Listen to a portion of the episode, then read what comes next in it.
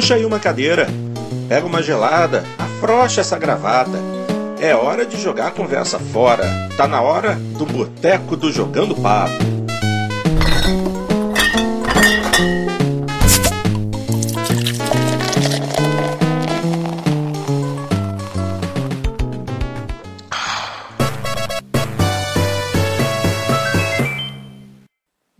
Noite, meus amigos impolutos indefecáveis. Aqui a gente iniciando mais um Jogando Papo Boteco, essa edição 69B, né? O lado contrário da sacanagem.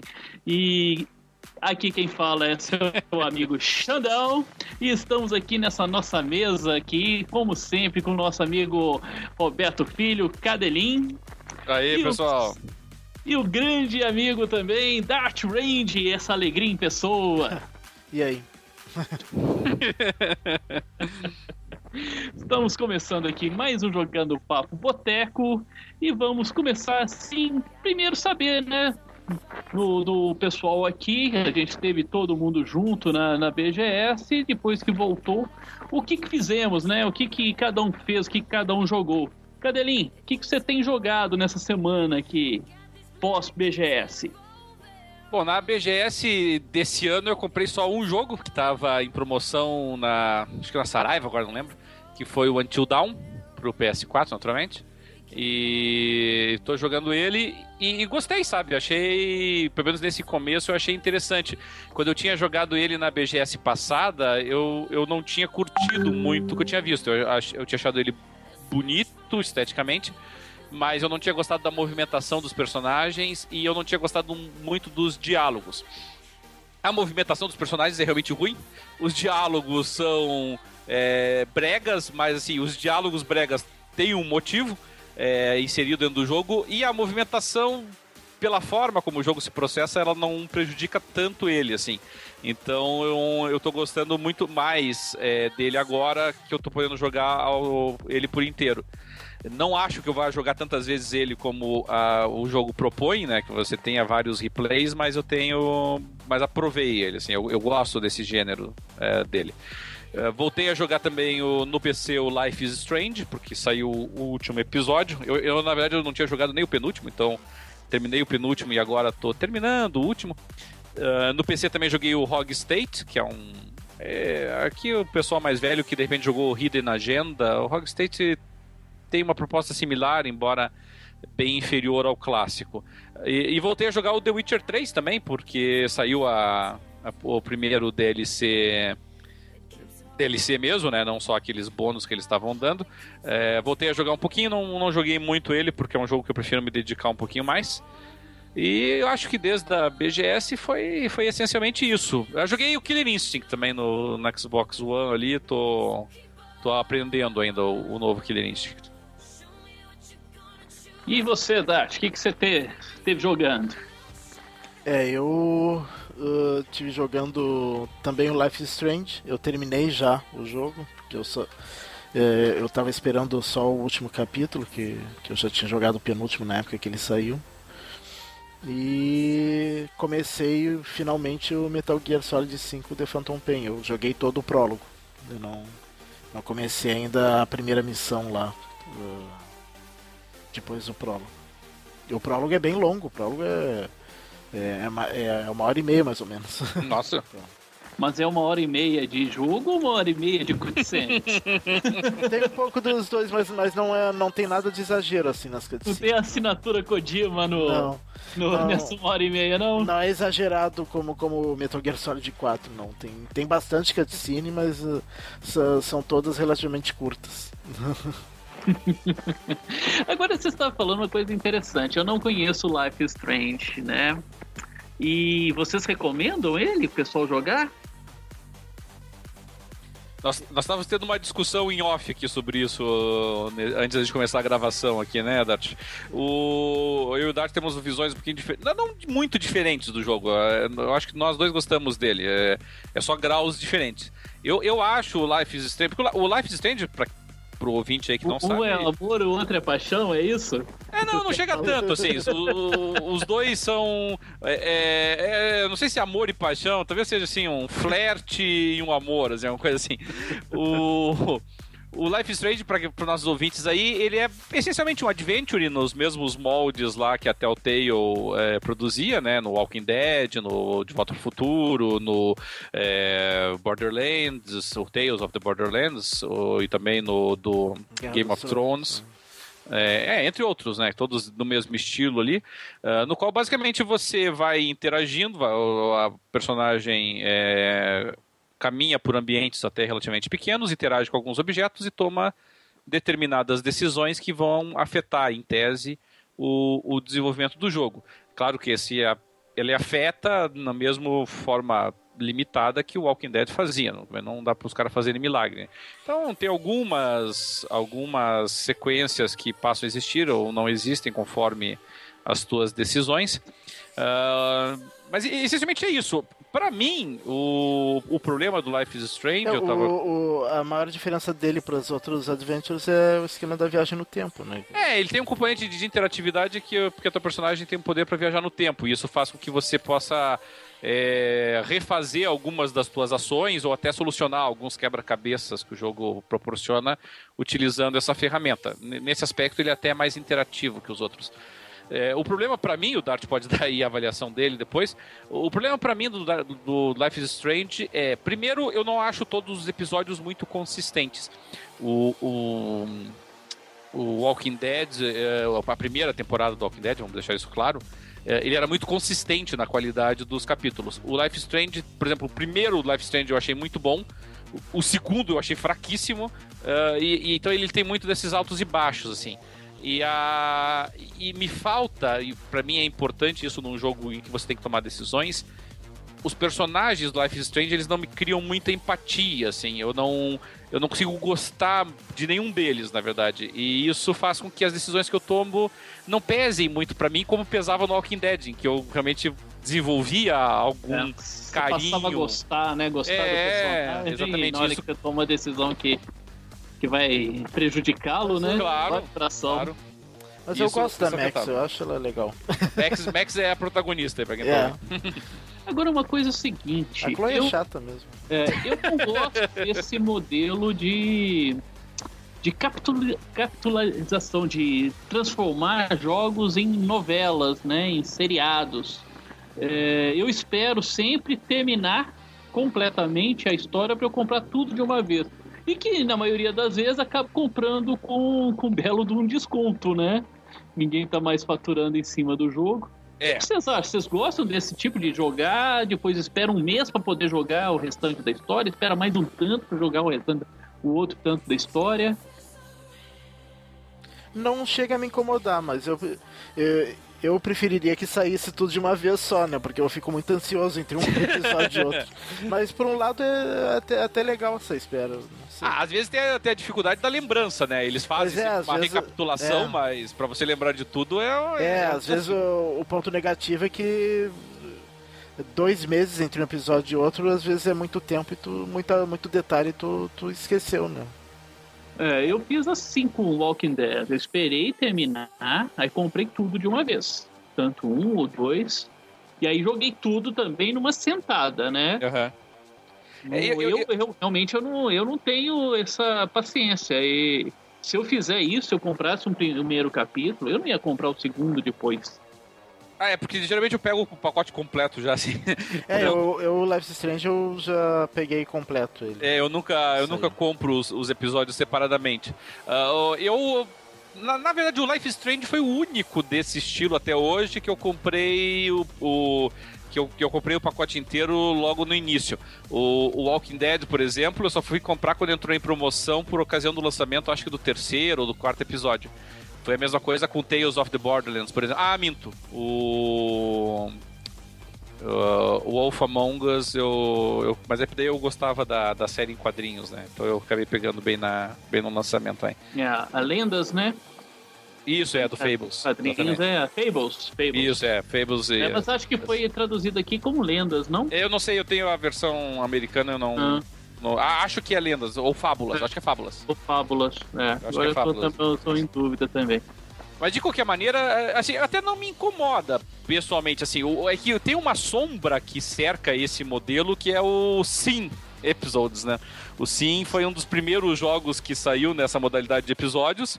Saiu o episódio 1 e a gente tá até hoje esperando o episódio 2. O cara tem que ter memória de elefante, né? Pra Não, e o- sair o- e saber o que Foi elefante disso. O Sim. Nossa, eu não sei de que ano é o Sim, mas é do tempo do EPA, cara. É... Não, o Sim, o Sim é antigo pra caramba. Eu até teria que dar uma pesquisada aqui, mas o Sim deve ser o quê? 2002, 2003 que saiu o primeiro episódio? Quer dizer, tá sendo um. Pode ser que ainda lancinho. é, algum dia vou lançar. O. Eu, eu não lembro realmente. É porque assim, o universo sim existia, mas os episódios. Até tô checando aqui agora, já vi que é um pouquinho mais recente, é de 2006, na verdade. Mas enfim, desde 2006 que comprou o episódio 1, tá esperando o episódio 2. ah, verdade, Ah, é. realmente foi descontinuado, vai ficar esperando mesmo, não tem jeito. Mas os outros até que funcionaram, né? Então, excluindo aí esse, esse problema histórico aí que nós tivemos, o- os demais têm funcionado bem. O pessoal tem lançado. Só que às vezes demora. Eu comprei, por exemplo, aquele que eu até recomendei aqui, aquele Blues and Bullets, que é um jogo muito legal, mas eu tô esperando até agora o segundo episódio e nada até agora. É, por isso que eu não, não ter essa sensação de coisa inacabada, eu prefiro esperar sair É, eu agora tô vez. esperando o último episódio do Game of Thrones, né? Que deve estar por sair, porque eles sempre saem. eh, apesar de ser empresas diferentes, né? Ele, ele, eh, todos os episódios saíram mais ou menos junto com o Life is Strange. Deve sair esse mês ainda, talvez, começo de novembro.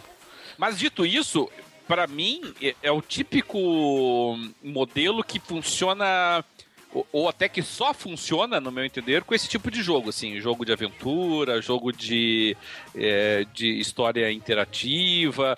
Eu acho que para outros modelos, assim, como estratégia, RPG, hum, não, não, acho que não. Tem que ser para esse, esse estilo de jogo mesmo.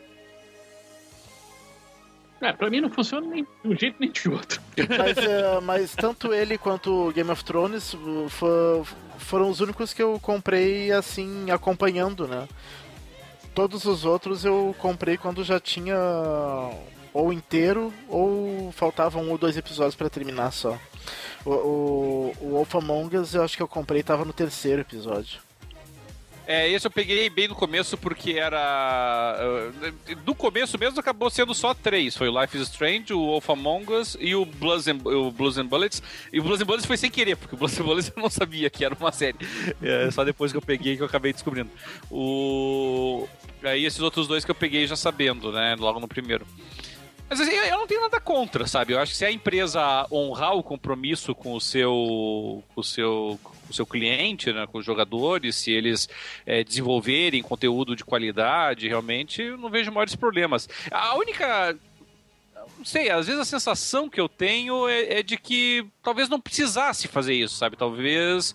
é, às vezes eu tenho a impressão de que os caras já estão com o produto quase inteiro, completo, poderiam lançar tudo de uma única vez. E é uma opção deliberada fazer essa cisão.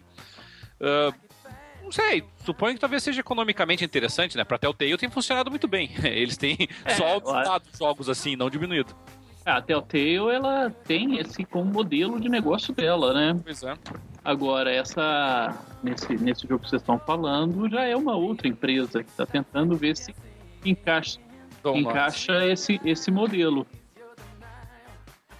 É, mas não é a única, não, né? Você tem a do Blues and Bullets, é outra empresa também. Tem várias empresas que estão apostando nesse, nesse nicho. É, eu acho que elas meio que seguiram a, a Telltale começou, eles resolveram seguir o sim, mesmo. sim, sim, sim. Nesse aspecto, a Telltale foi. Talvez eles usem a- as vendas para ajudar no- a financiar o desenvolvimento do restante né, do jogo. Ah, mas isso é sempre, isso todas fazem isso, né? É. Um, um Call of Duty ele serve para financiar o lançamento de N outros jogos.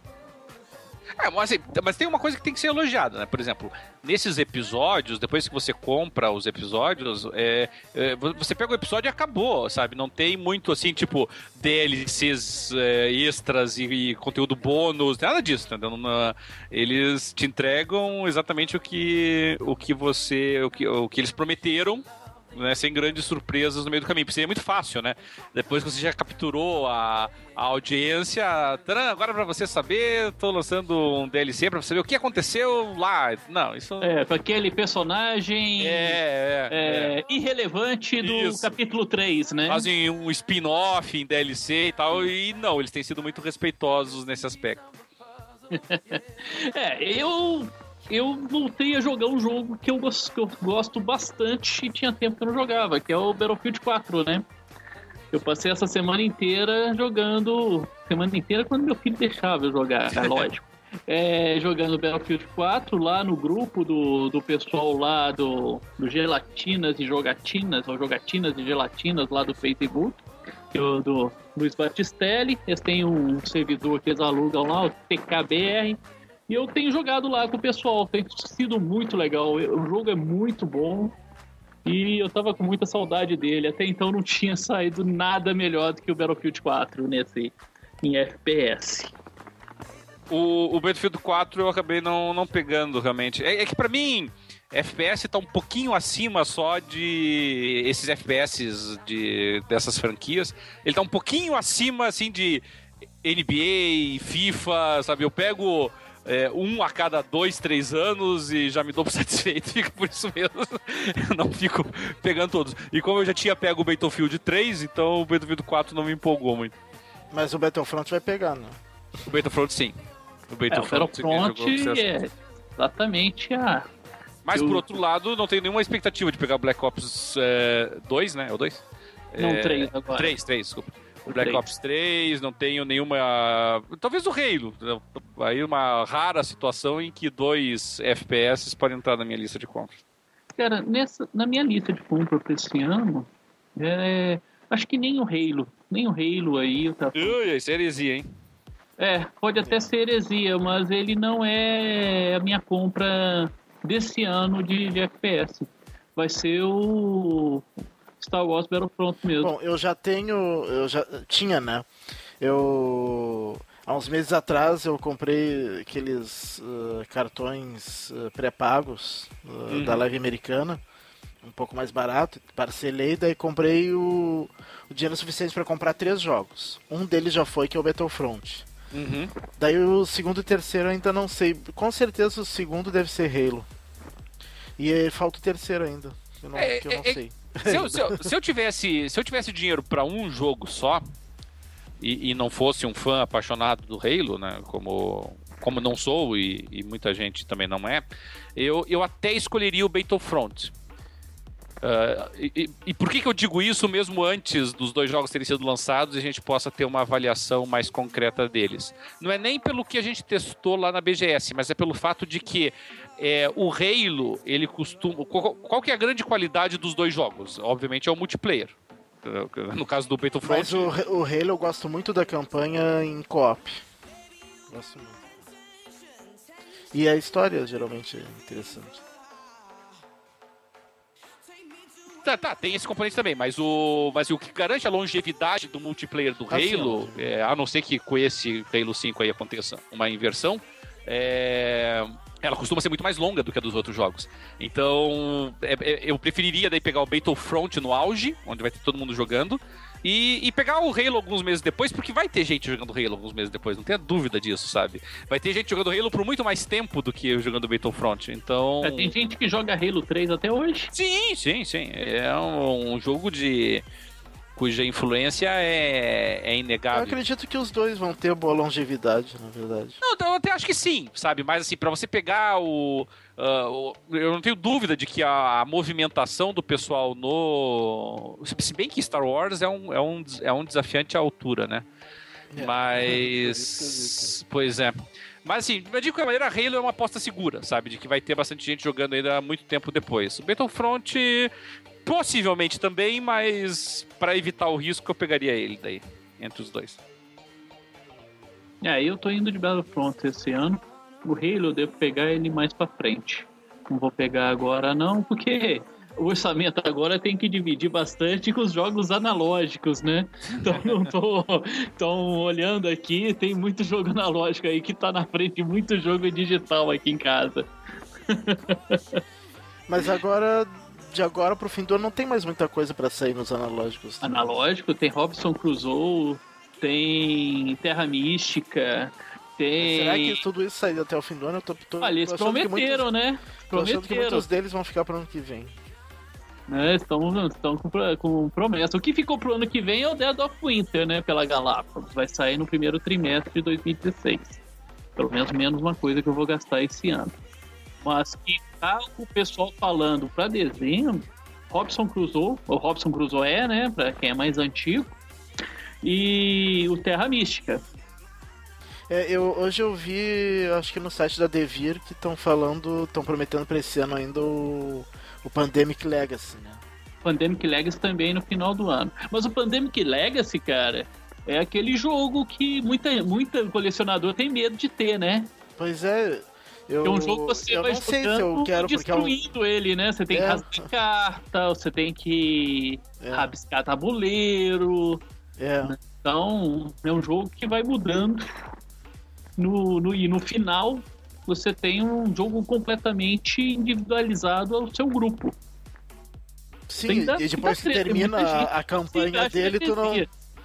E de- depois que tu termina a campanha dele, o que, que tu faz com o jogo? Não, Não, pode. o jogo ele, tá, ele é jogável dentro dos parâmetros que você estabeleceu nele, né? Você vai é, estabelecendo os parâmetros, rasgando determinadas cartas, escolhendo outras, matando determinados personagens assim de verdade mesmo, mudando o tabuleiro e aí você vai ter um jogo praticamente é, vai ser assim, vai ser jogos diferentes, cada um vai ter jogos diferentes aí na mesma caixa. Então, eu tenho visto a repercussão disso. A história, a- esse esquema do Legacy eu acho muito interessante, porque ali te dá uma campanha de 12 a 24 partidas. Tem muito jogo de tabuleiro que o cara não coloca na mesa cinco vezes sequer. Então tem gente aí que tá numa choradeira por causa do ah, porque eu não quero gastar dinheiro comprando um tabuleiro que eu vou destruir ele né? Mas tem jogo que ele gasta 400, 500 reais e vai pra mesa duas vezes só. Então, a questão é uma estabelecer uma o que, que são os valores. Pegar um jogo realmente que seu grupo vai pegar e jogar 12 partidas, bacana. E outro que vai jogar duas, três vezes aí. Eu até achei engraçado que a Devir não. não ela traduziu o, nome, o, o Pandemic por pandemia, né? Mas não traduziu esse. Fica Pandemic Legacy, né? Olha, apesar da tradução ter sido boa, teve muita choradeira, cara. Olha, o pessoal aí que gosta de, de jogo digital, vocês não têm a menor ideia do tanto de mimimi, de chorume que tem na área dos jogos analógicos. Que, eh, Como diria o, Alexandre, o, o Portuga, né? ele- gamer é chato. Muito. Tanto, tanto digital quanto analógico, analógico. O analógico você acha que é gênio, o analógico acha que é um gênio. Bom, mas vamos. Mas de que maneira, assim, do, do ponto de vista do custo de final de ano aí, eu, eu acho que a. Me parece, pelo menos, que as escolhas que o. Que no, no- nos jogos digitais o pessoal vai ter também não são muito grandes agora para essa final. Né? Então. Porque a gente vai ter o quê? Vai ter aí o Halo, que vai, vai sair agora dia 27, né? Sim, tem o Tomb 27. Raider. Aí o Tomb Raider, aí o mês que vem, né? O Tomb Raider no dia 10, junto com o Fallout 4, dois lançamentos Olha, pesados aí juntos. É. Sim. Tem o O- Just Cause 3, que tá me interessando bastante. Just Cause 3 é em dezembro, mas tá chegando É, também. primeiro de dezembro. E o. Nós temos o Black Ops 3, que eu não vou comprar, mas O suponho que. Assassin's Creed, que saiu Assassin's agora, né? Creed. É. É o, e o Battlefront, que a gente já tinha falado. É, mas assim, É bastante, essencialmente, é bastante mas essencialmente são esses, né? E, o- e, ah, É, e o mas Need for Speed, É. o Need for Speed pra, pro, pro pessoal de É, carro. esse É, aí eu vou tá jogar. aí do universo que é, é, eu eu sou do eu na geração passada eu era daqueles que ia ter todos esses jogos no final do ano. Aham. Mas, mas hoje se tornou uma coisa inviável, porque hoje virou um investimento de 1.500 a 2.000 reais para o final do ano. Sim, sim. Pode Você jogos, comprar assim. pra, claro, claro. né? Então, eu já escolho. O que eu É. fazia há dois, três anos atrás, eu já não faço esse ano mais. O, o Need for Speed eu vou jogar daqui uns 6, 8 meses, tal- talvez. Ah, eu Se também. demorar, vai ser um ano na- no, no Vault do, do EA Access. Tamo, tamo junto nessa, com certeza. Eu, eu, eu já abandonei o Need for Speed há muito tempo. Não comprei nenhum dos últimos que saíram. Mesmo o pessoal falando que tinha tido nítidas me- é, melhoras, mas não. Não é uma franquia que eu já, já abandonei há um, há um tempo já. Tomei raiva dessa franquia.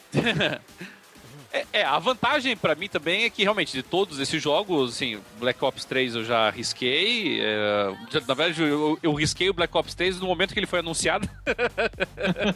É, o Black Ops 3 eu um dia vou, vou jogar, mas não- novo, novo Black Ops, não quero. Olha, Então- eu, eu risquei, eu risquei o Black Ops 3 quando eu comprei o Advanced Warfare.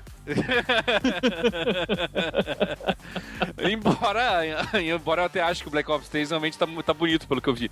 Mas não é o estilo que me, me, me chama muita atenção.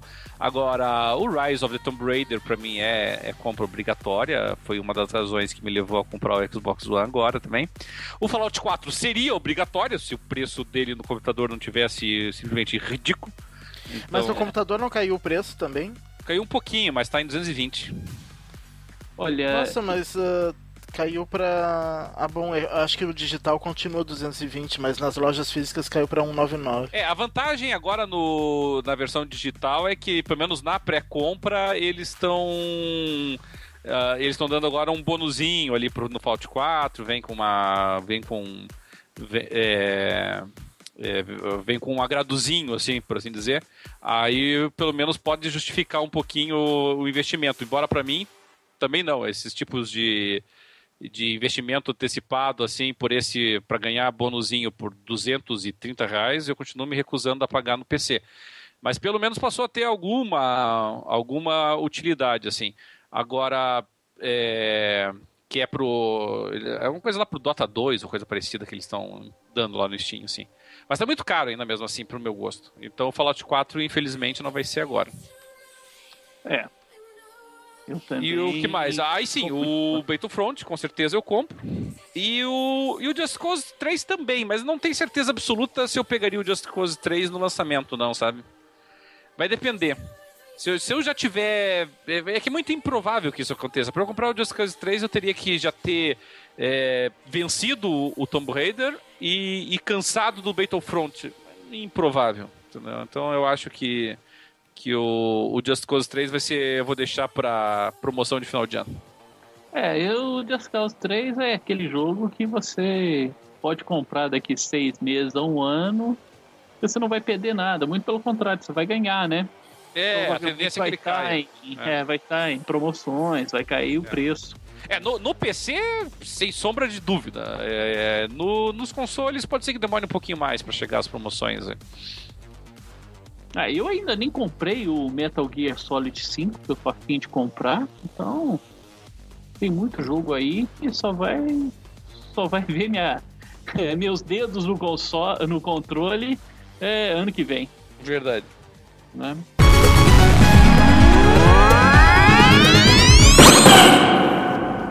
É, gente, vamos dar prosseguimento, né? Que a gente chega aqui para ler e-mail. E a gente tem um e-mail muito legal, muito carinhoso do nosso amigo Alex Borelli, né? Que ele fala assim aqui com a gente, né? Olá, amigos do Jogando Papo. É muito bom escutar vocês e é uma pena que não esteja sendo mantida a periodicidade semanal. Ô, Alex, a Isso gente foi um leve, leve puxão de orelha. A gente até tenta fazer essa periodicidade semanal, mas é, é que todo mundo aqui tem muitos compromissos, né? Então não é sempre que a gente pode se juntar uma vez por semana para poder poder gravar. Então, mas olha, mas a gente garante, a gente faz o possível para que sempre tenha é um jogando papo com menos de 15 dias. Você não vai ter duas semanas sem aparecer um jogando papo, com certeza. Se falhou numa semana, você pode ter certeza que na semana seguinte vai ter o jogando papo, né? Ele continua falando que quer agradecer muito pelos seus esforços em nos entregar o jogando papo. Tenho a página no podcast com uma aba extra quando abro o navegador e sempre olho se saiu um novo programa para escutar. Bem, a gente só tem que agradecer você, né, pela preferência, né? Semanalmente fico com síndrome do já saiu. Assino vários podcasts, inclusive os mais badalados do país, mas quando vejo que tem um novo áudio jogando papo, para o que estou escutando, escuto jogando papo e somente retorno para outro podcast quando o áudio de vocês termina. Aê. Olha, eu fico muito lisonjeado com isso, fico muito feliz em escutar isso. Né? A gente faz, a gente faz isso aqui com, né, dentro todo o nosso amadorismo aqui. E fica muito feliz mesmo de ter essa, esse reconhecimento, de que você prefere o nosso do que gente que já trabalha com podcast de forma profissional. Para de escutar eles para escutar a gente. Uh, é, para ter uma ideia, eu faço exatamente o que ele faz, mas que com outro podcast, né? Porque o nosso eu eu escuto umas duas vezes quando tô editando, então eu não escuto quando sai. Você já, já, tem uma ideia, mais ou menos, você já, é. você já tem raiva dessa voz, é. né, cara? O, o, o, Dart, ele, o, Dart, o Dart, quando ele edita o podcast, ele passa três, três a quatro dias sem querer ver a gente na live. Porque ele toma raiva da voz. Não quer nem saber, não dá nem bom dia. Então do, eu, eu escuto eu assino no mínimo uns 10 ou 15 podcasts diferentes. Não. Mas tem um que sempre que sai um episódio novo, eu dou pause no que eu tô ouvindo e escuto ele para depois continuar o que eu tava ouvindo, que é o Nerdcast, né? Olha, uh, então, é, é, fico lisonjeado dele fazer o mesmo que eu faço com o Nerdcast, fazer com o nosso, né? Legal. eu também escuto vários é, podcasts também. Eu não, eu não faço a menor ideia do que está tocando em rádio. Pode acreditar, meu eu carro toca podcast. Eu também. Não faço. É, até o Spotify raramente eu uso. Eu, eu entro mais no. Ah, então eu não sei, não sei o que, que, que rádio que toca. Eu tô em Post Caldas, cara. Eu não conheço nenhuma rádio aqui. Eu só escuto podcast. Então. E eu sempre escuto também o Jogando Papo depois que sai. Eu não tenho essa síndrome de ódio do, do Dart, né? Pela, pela voz dos participantes. Eu não fico editando, cortando, tentando melhorar essa voz de esganiçada que eu tenho aqui para parecer melhor aí para vocês. Né? Mas escuto vários, de várias, várias coisas também, de vários assuntos. Então, eu acho o podcast hoje uma das mídias mais legais para você estar tá, tá antenado. Não só pela questão de, de, informação, mas é porque também você vê que as pessoas que fazem isso fazem isso com carinho, né? Se dedicando um tempo. Então, sempre tem um podcast muito bacana. Você escuta bastante podcast, Cadelinho? Olha, infelizmente não tanto, sabe? Por vários motivos. Primeiro, porque quando eu tô no carro, a maior parte do pessoal ouve no carro, não há dúvida disso, né? Quando tá no trânsito, geralmente é aí que o pessoal ouve. E, e, aqui, e aqui em Curitiba, como eu tenho criança pequena, quem domina o meu rádio é a minha filha, né? Então fica tocando muita coisa para ela. É, pessoalmente, o, o único podcast que eu ouvia, e mesmo hoje em dia já não tô ouvindo tanta regularidade, era o Renegades. E, e mesmo assim, já de vez em quando, 99 vidas, mas é, mas é pouco, assim, nem de, nem de longe tanto quanto vocês dois aí, com certeza. É, eu, eu acho bacana. Continuando aqui na, na, na mensagem dele, né? Agora é uma pergunta para você, hein, Cadelinho? Vamos lá. Ele tem a pretensão de comprar uma TV 4K no próximo ano, uma de 55 polegadas. E aí fala, o Cadelinho comprou e gostaria de saber, é possível responder de uma. De quantas polegadas é a TV, o que está achando em aspectos gerais, sentiu diferença assistindo programas de qualidade SD e HD comparado com a TV anterior, quantos aos jogos, qual a sua impressão quanto aos gráficos e se percebeu alguma diferença quanto ao tempo de resposta. Um, tá, por partes aí então. É, bom, primeiramente, vamos lembrar que a tecnologia 4K ainda, ainda é muito recente. Vamos começar por aí. Então, todo investimento que a gente faz agora, sem dúvida nenhuma, daqui a um, dois, três anos haverá televisões 4K melhores do que as atuais. Isso é uma coisa que tem que ser ponderada. Tá? E eu digo, é, parece uma obviedade dizer isso, mas é, a gente tem que lembrar que a compra agora, e isso eu falo na condição de quem comprou agora, ela não deixa de ser precipitada, porque você vai ter pouco uso para a capacidade de uma televisão 4K atualmente. É, vai ter alguma coisinha para assistir ali na, na TV a cabo, alguma coisinha no, no, Netflix ali, mas não, não vai fugir muito disso. Os jogos, por exemplo, não vão fazer, não vão tirar o mínimo proveito dessa resolução. Então, então já permite a segunda resposta, que é no que diz respeito a, aos jogos. Com relação à televisão onde eu jogava antes, que era que já era uma LED da Sony, inclusive, é, é, em, em HD, não, não tem diferença nenhuma. A resolução, do ponto de vista da resolução, a resolução continua a mesma.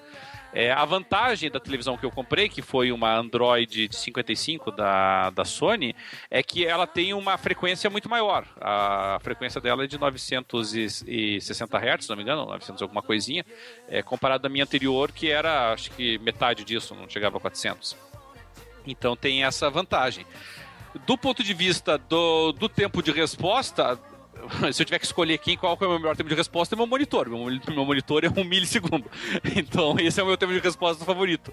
Mas não, não, é uma coisa sensível, sabe? Me parece que sim, que para você sentir a diferença, você teria que colocar dois televisores lado a lado. Então você coloca ali uma televisão é, é, com uma taxa de frequência mais baixa, por exemplo, um tempo de resposta a 1, 2, 3 milissegundos de diferença, colocado lado a lado você sente, não há dúvida nenhuma com relação a isso.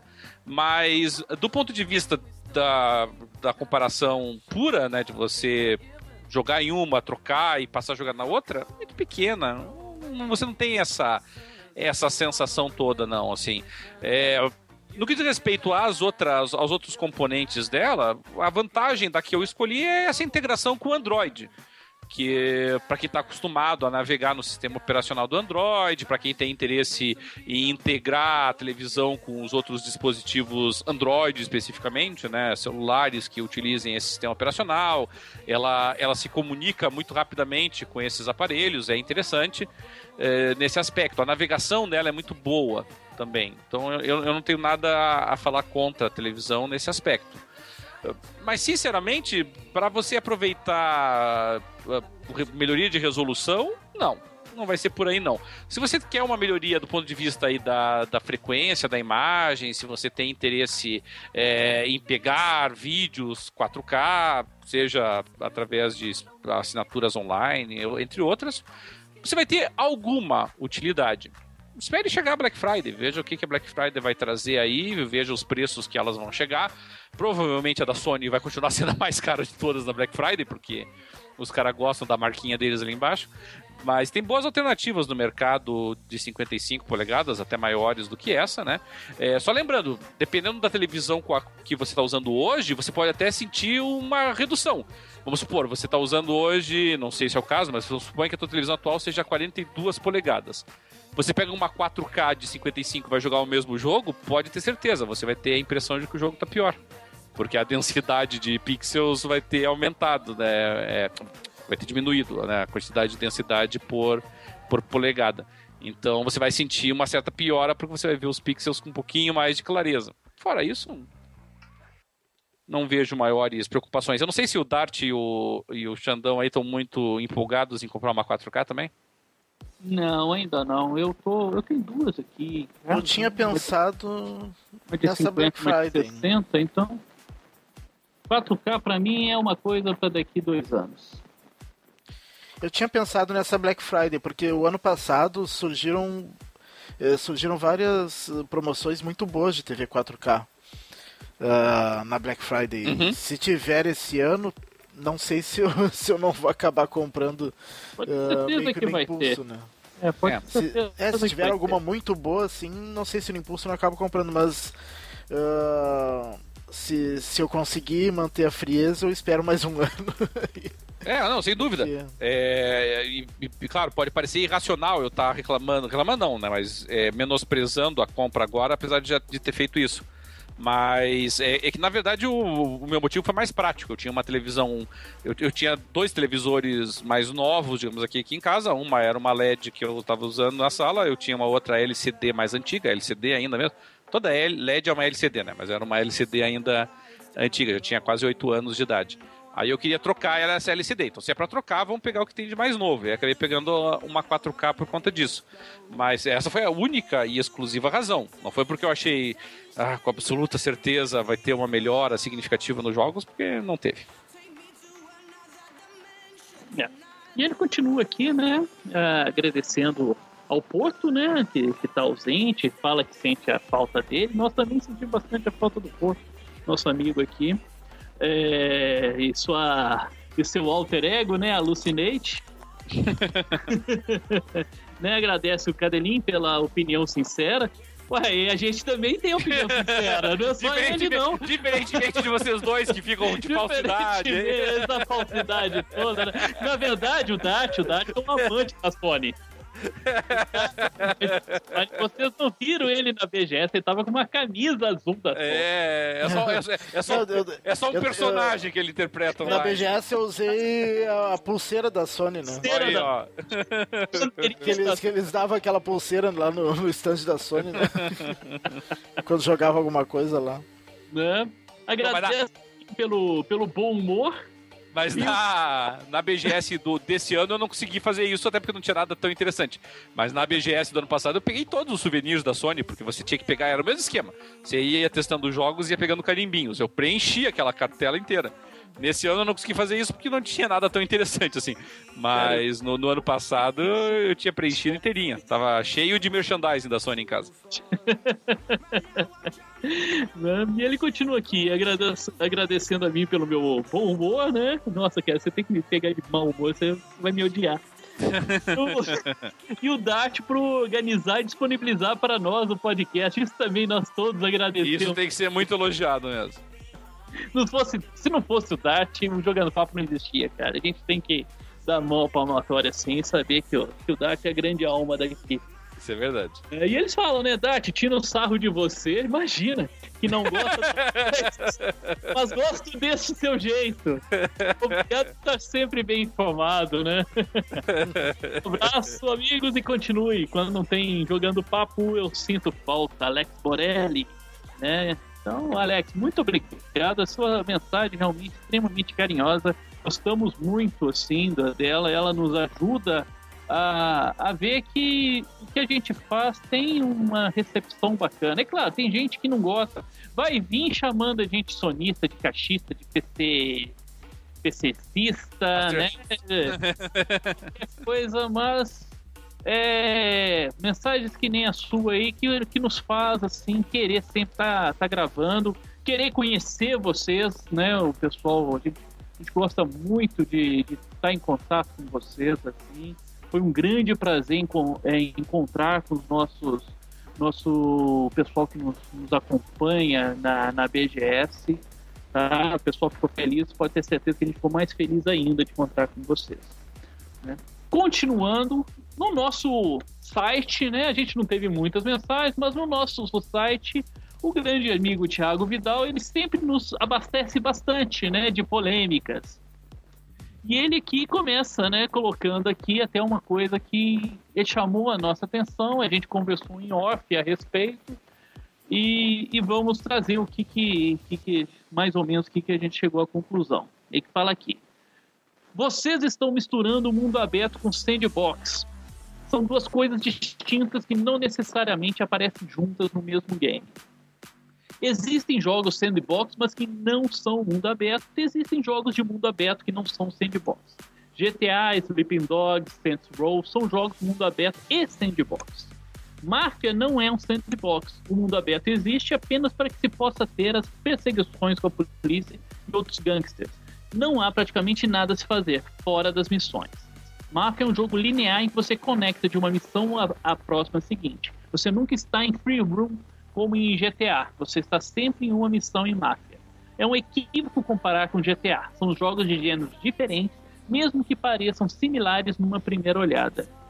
Bem, o que, que vocês acham desse comentário do Vidal, Cadelinho?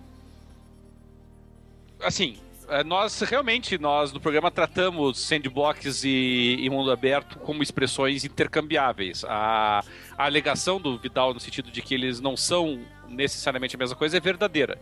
Você realmente você pode ter jogos é, de mundo aberto que não são necessariamente sandbox, embora na minha avaliação todos devam ser.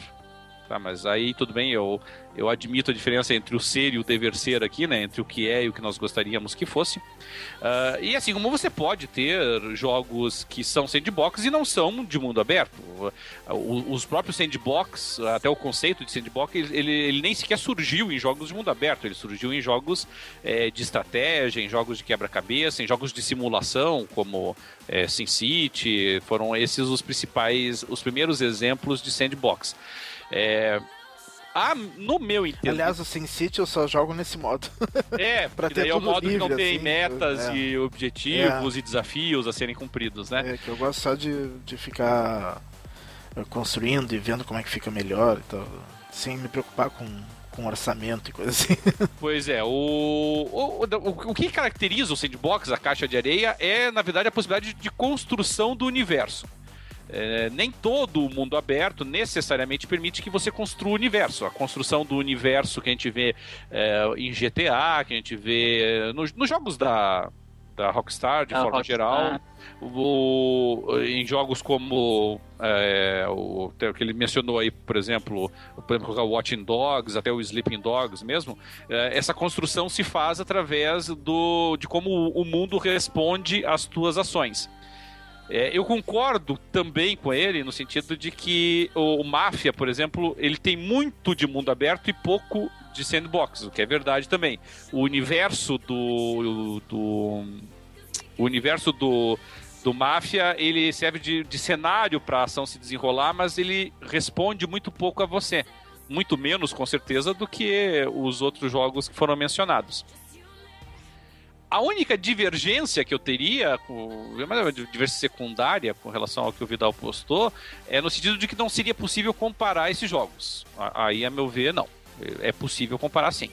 Entendeu? Se nós formos nos apegar a toda e qualquer pequena diferença que, que houver entre os jogos para que isso sirva de fundamento para evitar a comparação, então nós praticamente não vamos poder comparar nada. Sabe? Porque todos eles têm algum componente diferenciado. Então o que nós temos são jogos que estão no mesmo gênero, eu não tenho dúvida nenhuma disso. Tá? O que muda em cada um deles é a intensidade que eles têm de determinados componentes. Então, uns vão ser mais lineares, outros vão ser mais abertos, uns vão ter mais diálogos, outros vão ter menos diálogos, uns vão, vão ter mais sandbox, outros vão ter menos, uns vão ter mais componentes de RPG, outros vão ter mais componentes de, de, de simulação ou de ação, o que, que seja. Então, nesse aspecto, eles podem ter é, variadas intensidades do, do, do conteúdo. Mas eu jamais vou ter qualquer dúvida de que jogos como Máfia, como Watching Dogs, como Sleeping Dogs, como é, um, o Saints Row, como GTA, enfim, tantos outros nesse gênero estão todos enquadrados no mesmo estilo. Para mim não há não há dúvida nenhuma com relação a isso.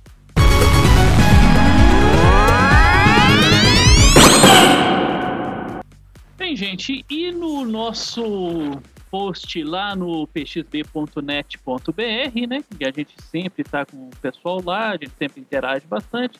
Tem algumas mensagens também que vale a pena a gente é, falar delas aqui. A primeira é do nosso amigo Ronaps, que ele já começa falando que um podcast com saci é cinco estrelas. Ou seja, pra gente aqui deve ser umas três estrelas, né? No né? O Saci que chegou e deu a quinta estrela aqui. Né? Não tem como dar. Olha só como piora a situação. Não sei se ele tá. Se ele tem noção de. Ou, ou foi. É, por querer mesmo. Podcast com Saci é cinco estrelas. Não tem como dar zero para um programa desse. Ou seja, se não tivesse Saci, era zero pra gente.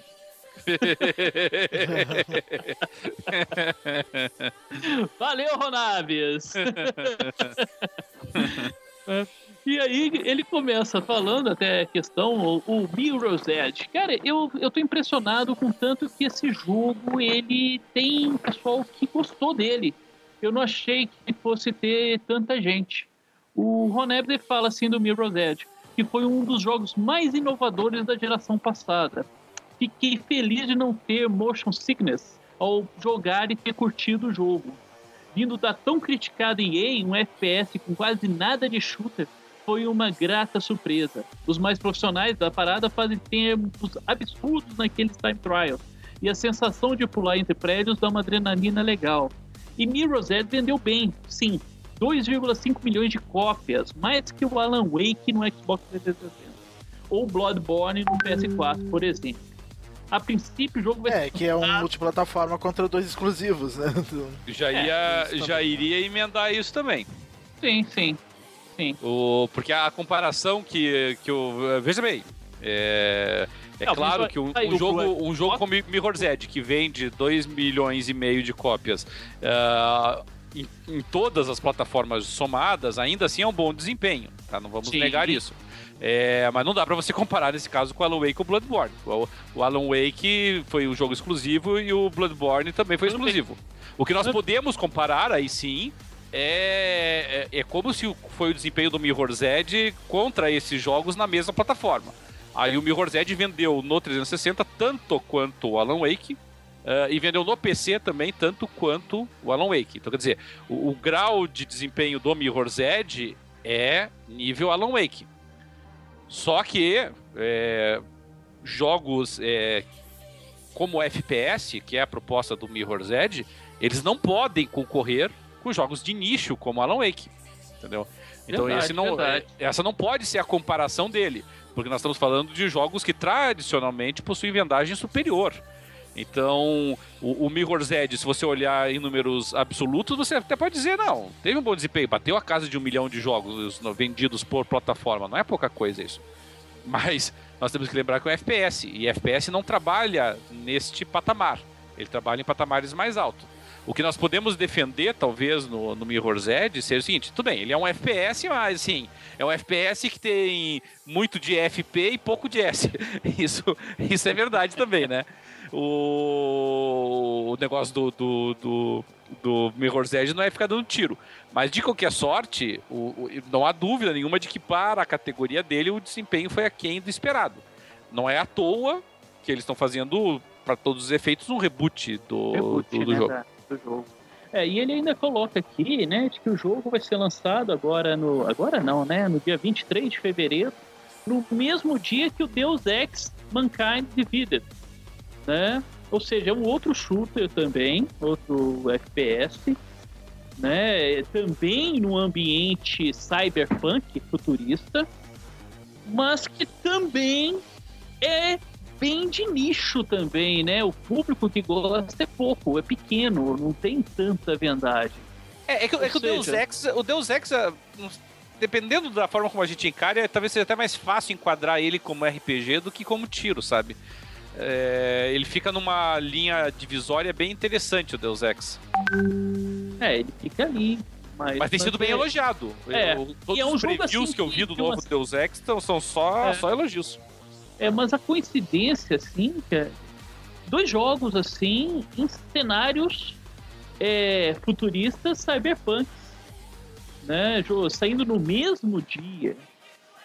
Será que isso foi, assim, qual, qual que é que escolheu é, depois sair nesse mesmo dia? Porque um vai atrapalhar a vendagem do outro, sem dúvida alguma. É, assim. Na condição de quem seria um público, um, um consumidor, é, eu, me, eu não teria dúvida nessa disputa. Eu me inclino em favor do Deus Ex e, e não do Mirror's Edge. O Mirror's Edge, nesse caso, não perde vendas pra mim por conta do Deus Ex. Mas, e acredito eu que muita gente que gosta do Mirror's Edge não compraria o Deus Ex, mas que vai perder público que compraria os dois, isso é óbvio. Sim, isso aí não tem dúvida. Você, você então iria, se você fosse comprar um ou outro, você iria de Deus Ex.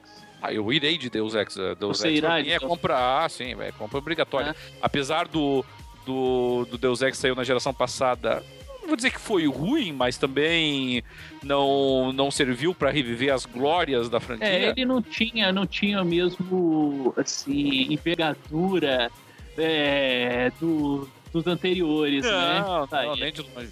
Ele- Eles, É. apostaram, eles apostaram muito numa coisa até que eu gosto, que é o fato de você ter opções diferentes para resolver as, as, as situações de combate. Quer dizer, você poderia ir para para porrada ou você poderia às vezes utilizar um, uma abordagem mais furtiva. furtiva. Então isso, isso eu achei legal, eu gosto de jogos que dão alternativa. Só que o problema é que ficou o jogo inteiro batendo nessa tecla, assim, sabe? Então tudo que o jogo oferecia era isso. Quando você tiver uma situação de combate, você pode ou ir pra porrada, ou você pode se esconder e conseguir chegar lá sem sem enfrentar ninguém ou conseguindo neutralizar os inimigos. É, quando você faz isso uma, duas, três vezes, ótimo. Quando você está na enésima vez que você está na mesma situação de jogo, Ou cansa. Seja, né? a repetição da mesma solução é. para todos os problemas apresentados tornou um jogo cansativo, né? É, a, apresentar a mesma novidade reiteradamente, assim, sabe? É. é. e isso é um problema muito comum aos jogos, sabe? Às vezes as pessoas têm. O cara tem uma sacada genial para um, pra um jogo, só que ele se esquece que você não pode construir um jogo inteiro ao redor de um único conceito. O jogo tem que ter múltiplos conceitos. Né? Você pode ter um conceito que é genial, mas você tem que operacionalizar outros bons conceitos. E, e às vezes o pessoal se esquece disso, assim, sabe? Eles ficam tão. É, eles ficam tão. Um, é, preocupados em explorar o conceito que eles têm e esquecem do restante. Tão autoindulgentes, acho... né, cara? É, autoindulgentes, se parabenizando, né? Olha é. como eu sou genial que eu descobri que eu inventei. Exatamente. eu lembro, por exemplo, que no, no Far Cry 2, o pessoal tinha. O pessoal estava muito interessado em mostrar a, a, física de fluidos da, da, da engine que eles usavam. Então, assim, qualquer coisinha pegava fogo. então, era o tempo todo aquela extensão de saco. Era só pra mostrar como o fogo se alastrava incrivelmente bem, assim, sabe? É, enchia o saco aquele troço. Enchia, toda hora, porra, essa merda. Toda hora tá tendo incêndio no meio da, do troço lá. Então eu não. E, e, esqueceram de outras coisas básicas, como por exemplo, parar de ficar dando respawn. História, né? Fica, em 30 fica... 30 segundos. Você acabou de matar os caras, você dá uma volta na quadra, morre de novo. Tá lá o cara de novo, né?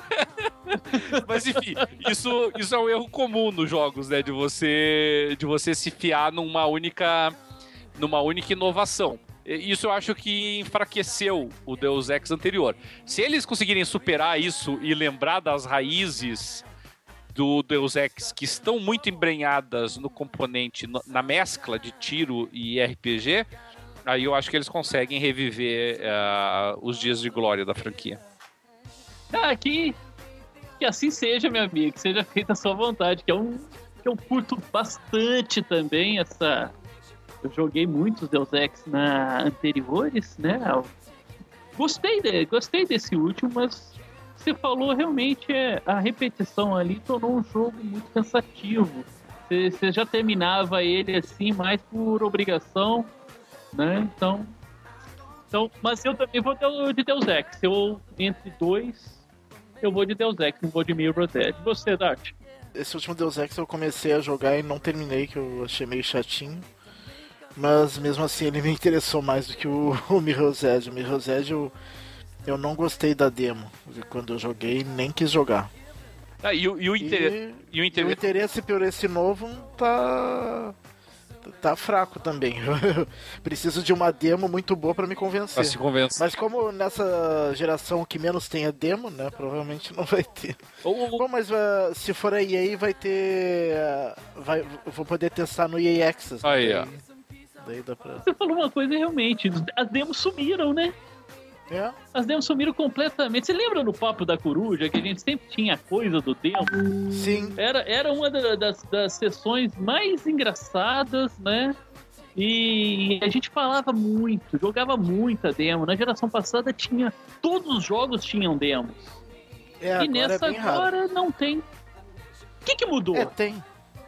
Tem, mas é bem menos. Bem menos. É, mas o que, que mudou, gente? O que, que vocês acham que mudaram? Por que, que eles tiraram essas demos? Eu, eu, penso que, a, que o papel das demos, infeliz, é, infelizmente, que eu digo aqui, com grande aspas aqui, né? de qualquer maneira, é, infelizmente ela foi substituída pelas gameplays de, é, no, nos YouTubes ou nos sites especializados. O pessoal acaba é, abdicando de, de testar o jogo pessoalmente e prefere ficar assistindo alguém testar Alguém por eles. testando por eles, né? Sabe, isso me parece absolutamente incompreensível, mas eu vou eu vou debitar isso mais uma vez ali do conflito de gerações, né, que é a minha incapacidade de entender a, algumas preferências da geração atual, assim. É, eu nunca fui muito fã de Sabe que eu nunca tinha pensado nisso, realmente faz sentido. Uh, deve ter tudo a ver a diminuição das demos com com o aumento de. Pois é, de as empresas têm preferido dar acesso é, privilegiado a esses canais de divulgação, onde as pessoas ficam assistindo os outros jogarem. Aliás, sai muito mais barato para eles do que fazer uma demo. Lógico. Porque uma demo custa dinheiro. A né? demo custa dinheiro e outra coisa, né? A demo mostra os defeitos do jogo para você que tá jogando. Já alguns youtubers, eles não vão te mostrar os defeitos do jogo. Pode ser, pode ser. Tem esse componente meio é, conspiratório também, mas, mas tem também. O, eu, eu acho que é por aí, assim, sabe? Eu, pra mim não faz tanta falta porque eu nunca fui muito fã de demos, assim, sabe? Eu, eu sempre me fiei muito mais na, na, na avaliação da crítica especializada do que na, no feeling que eu poderia extrair do jogo em uma demo de alguns minutinhos ali, assim. Mas, mas não há dúvida de que havia demos muito bem feitas, assim, muito boas, até para você ter uma noção do jogo. É uma pena que isso tenha se perdido. Mas é, é um caminho que eu acho que é meio sem volta, assim, sabe? Eu não, eu não vejo a volta das demos num. É, eu Ever. também não vejo, não. Eu não vejo, não. Se não, você vê as demos que estão disponíveis, são de jogos assim, indies, né? Na sua grande maioria. E jogos completamente desconhecidos, ou seja, a, o meio que aquela produtora tem de fazer alguém se interessar pro jogo é jogar um pouquinho dele. Porque não vai ter visibilidade para youtubers, né? Que não vão querer colocar. Uhum. Boa E avaliação. que, é, e que também não são jogos é, mainstream para estar ali na, na wishlist de todos os jogadores. Então, se você vai lá no seu console, tanto o PS4 quanto o Xbox One, você vai ver as demos que estão disponíveis, são de jogos completamente desconhecidos. Né? E às vezes tem algumas pérolas lá. né? Às vezes tem algumas coisas muito legais ali que, que vale a pena. Tá? Vale a pena, assim. Eu sempre que eu vejo uma demozinha ali, eu, eu baixo, vejo qual que é dele. E às vezes eu compro o jogo, porque gostei, gostei do, do que joguei. E a gente não escuta nada daquele jogo em qualquer youtuber ou então em qualquer publicação. Né? Só em publicações assim muito especializadas mesmo. E é, e é interessante a, a mudança radical, né? Porque na, no Xbox 360, uma condição para que você disponibilizasse teu jogo na, na, na seção de indies, por exemplo, aliás, na, na Live Arcade de forma geral, era que você tivesse uma versão demo. Ou pelo menos uma versão trial, né? Que eles chamavam. Sim, Sim. é, todos Sim. eles tinham. E agora já não tem mais é, essa. mudou da água, mudou da água pro vinho. Tiraram essa exigência no Xbox One. Pois é. É. Vocês acham que foi pra melhor ou pra pior? Pra pior, Eu acho que é pior também. Ainda mais para jogos desconhecidos, né? É extremamente necessário uma demo. Eu, eu, Tem muito É, jogo da Live Arcade é. que eu comprei por causa da demo. Eu baixei pra ver como é que era e, e acabei comprando. É, o ruim disso, né, que era, era uma forma de você ter conhecimento de jogos que estão fora do mainstream e às vezes você via coisas geniais, né, e agora não. Agora você não consegue, você não tem esse acesso. Você tem que arriscar comprando para ver se acerta, né? E, então, muitas vezes não se quer. assistir gameplay no YouTube. É, mas o gameplay do YouTube é só de jogos mainstream. Né? Acho que tirando, ah, acredito, o Zangado, tirando o Zangado que vai que vai em vários jogos desconhecidos, que fala que ele é pequeno, a primeira meia hora do jogo, mas tirando ele, eu não conheço nenhum outro que que faz, que, que, que tem esse cuidado de correr atrás de jogo que ninguém tá falando.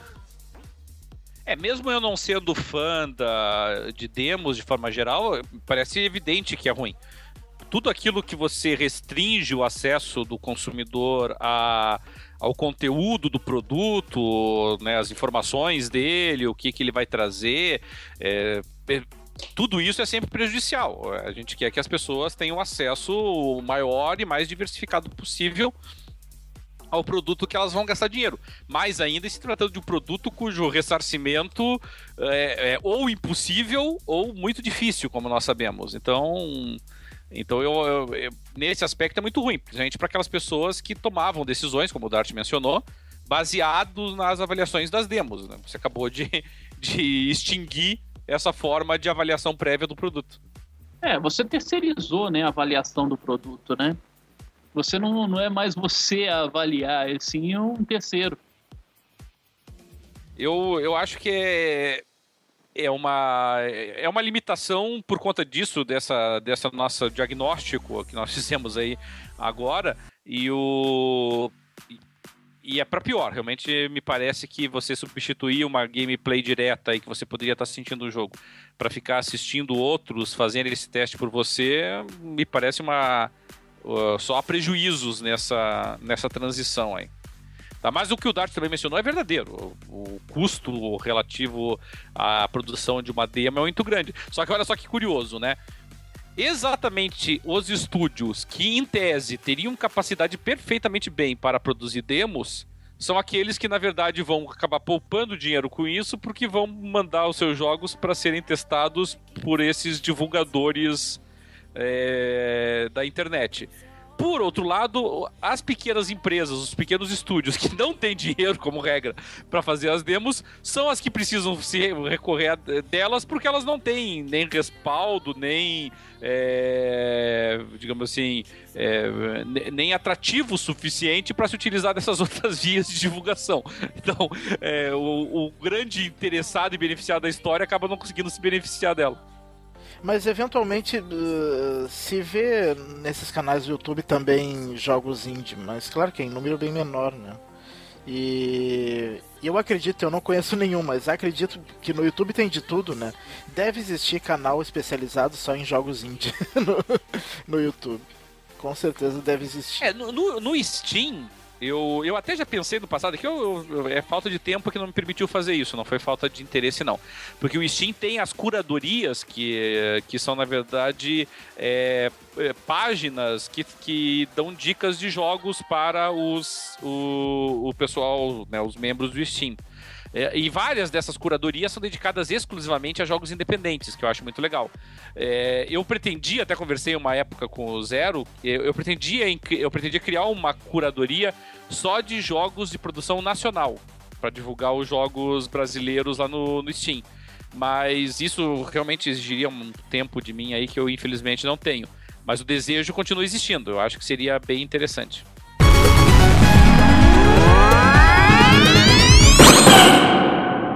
E voltando à mensagem do nosso amigo Ronabes, né, um assunto que ele chamou aqui a atenção e realmente a gente queria comentar sobre isso é que esses dias chegou para ele a atualização da, da Dash e que está sendo a experiência até agora bem tranquila, com muito poucos bugs, né? E os únicos que ele falou que sofreu eram os, os textos da Dash cortados, quando abrir aquela aba de amigos na esquerda e alguns itens em outro idioma. Até agora, ele fala, né, escapou dos bugs que fazem com que o console tenha que ser reiniciado. Isso aconteceu contigo, Dart? Comigo aconteceu umas duas vezes. De ter que reiniciar o console? De ter que reiniciar o console. Vez. Comigo já apareceu duas vezes. De estar tá jogando e eu ter que reiniciar esse console. É, comigo só aconteceu uma vez. Um, e outro problema que eu tive com a nova Dash foi alguns dias atrás o aplicativo do YouTube iniciava e, e fechava. Tu não, não conseguia abrir ele. Isso aconteceu comigo no Netflix. É, Netflix uh, aconteceu comigo. Mas daí, mas daí veio naquele mesmo dia veio uma nova atualização que, que corrigiu isso. Tá. Em aspectos gerais, o que, que você está achando dessa, dessa nova Dash? Eu tô achando muito melhor do que a anterior, né? É, é acho, que, acho que tem alguma coisa pior do que a. do que essa. essa era, é Metro, né? Que era. É. Como é que eles falavam da, da Dash antiga. Realmente Principalmente o melhor dessa nova Dash é a aba lateral ali, que, que tu acessa instantaneamente os amigos. Sim, sim. Eu, an, antes era muito, pra... cara, antes, antes era muito burocrático você chegar é. até os seus amigos. E, e tava e agora dá para fazer como fazia antigamente no Xbox 360, né? Acessa a lista de amigos, vai passando por ela, aperta o X para ir convidando já para o grupo. Sim. sim. Que... Ou seja, facilitou muito. Antes era extremamente burocrático você saber quais seus amigos já estavam online. Né? Você tinha que entrar no aplicativo, dentro do aplicativo você tinha que selecionar ali. Então era uma coisa chata de se fazer, é, demorava e acho que por isso também perdeu muito, pelo menos com a gente, né? Perdeu muito a gente sempre estar tá conversando, sempre estar tá conectado, né? Muitas é, vezes. É, sem contar que dava, dava muito problema os grupos. Sim. Uh, esse problema com os grupos uh, de, de cair, coisa assim, eles já melhoraram alguns meses atrás, já, já, melhorou, já, já diminuiu bastante. Ah, teve uma vez que a gente ficou um tempão não sei o que, que aconteceu, que a gente não conseguia montar grupo, né? Eu e você, a gente não conseguia escutar a voz Sim. do outro. Só se, só se uma terceira pessoa criasse o grupo, a gente conseguia é. entrar e se falar. É, era, era alguns bugs que a gente viu na, na Dash antiga. E agora parece que isso aí não só está muito mais fácil de fazer os convites, de ver quais seus amigos que estão online, como também não, não vimos mais esse tipo de problema. Né? Eu achei que, assim, a questão é, estética está muito melhor, está muito mais bonito do que o que era o que era antes. Né? Me agradou bastante o que foi que foi agora apresentado. E também com a questão que eu notei, a velocidade de inicialização do, do console. Você liga ele, ele. Não só de inicialização do console, como para acessar qualquer função. É, qualquer tá função tá também, ele, é bem, ele tá bem mais rápido. Tá, tá, tá praticamente tá, tá tão rápido quanto o PlayStation 4, que, que era a grande. Uh, a grande diferença que a gente via da Dash do, do PS4 para do Xbox One era a do PS4 é, é tudo praticamente instantâneo, né? E o Xbox One é, não, é ficava tudo ah, carregando. Era, era, era terrível, cara. Terrível. Você... E agora tá, tá equivalente, tá? Mas mesmo assim, eu acho que ainda não está como era o 360, né? 360 realmente aquela dash lá deixou saudade. É, mas não sei, o 360 também eh, de vez em quando demorava para carregar algumas coisinhas, não era tão instantâneo assim. Ah, mas era, era bem melhor acho... que eu acho que eu acho que em velocidade, pelo menos, pode até em funcionalidade, em outras coisas, achar uh, do 360 melhor, mas uh, mas em velocidade ela tá melhor que a do 360. É, o 360 é que a gente é que a gente só lembra da parte boa dela, né? Mas ela tinha época, tinha horas que, que irritava a lentidão para tu tu enviar um convite, mandar um às vezes não carregava a lista de amigos, ficava demorando. Eu me lembro de, de me irritar algumas vezes, né? é, o Ronabs ele fala, né? Ele faz essa comparação com o 360 aqui. E fala exatamente, com o 360 ele era mais rápido. Carregando tudo muito mais rápido, né? E também outra coisa que faz falta poder acessar a memória do console como era no 360, para ver onde está instalado o arquivo do jogo, onde está o save, essas pequenas coisas. Isso não Mas é possível, agora na não? nova Dash, na nova Dash sim, tem isso. Tem isso, né? Lá nas configurações. Não tinha na Dash antiga, mas na, na nova tem. Tá, ou seja, a gente está voltando ao que era o 360, o que era o de bom é. 360. É, realmente a Microsoft, cara, ela no início desta geração, ela errou tudo que ela podia errar, né? Tudo que ela podia e não podia errar, ela errou.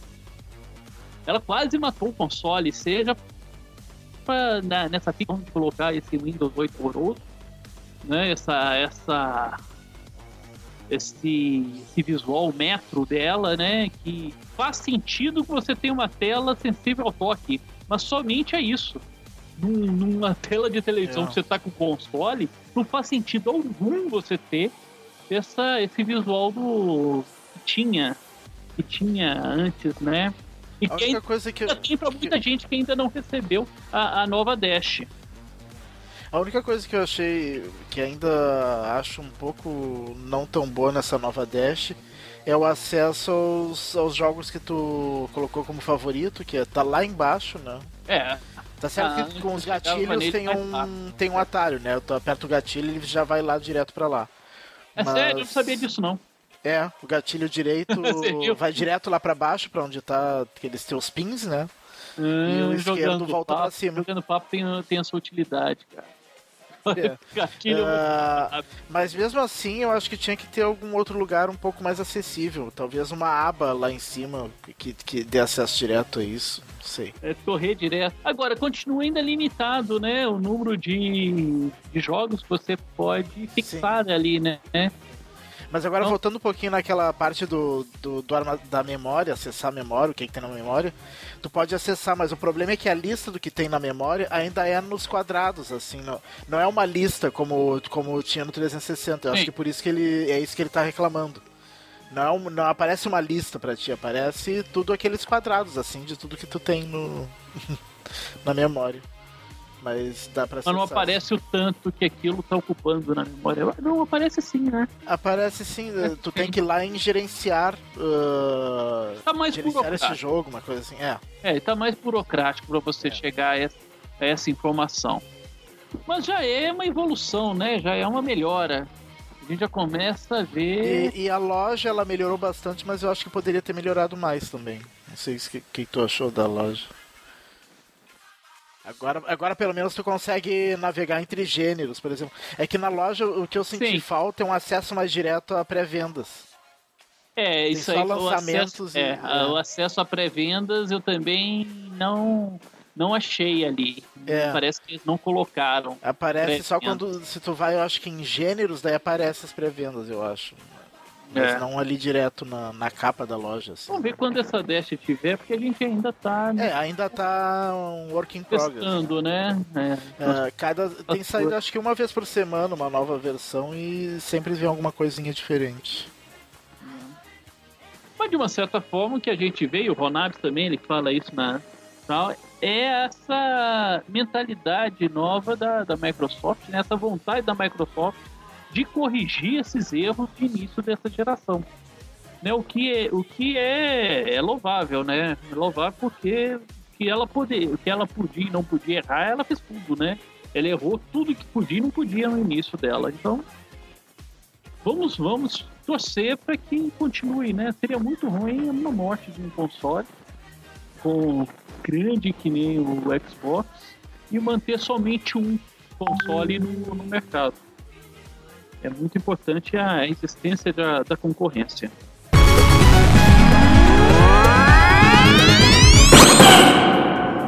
E aí, dando ainda continuidade aqui, e é um assunto que praticamente foi tratado por quase todo mundo que, que comentou lá no, no post do, do PXB, era aquela polêmica de que esta seria a pior geração de todas e o Xbox One, por sua vez, por ser o pior console dessa geração, é o pior console já feito no, no mundo, né?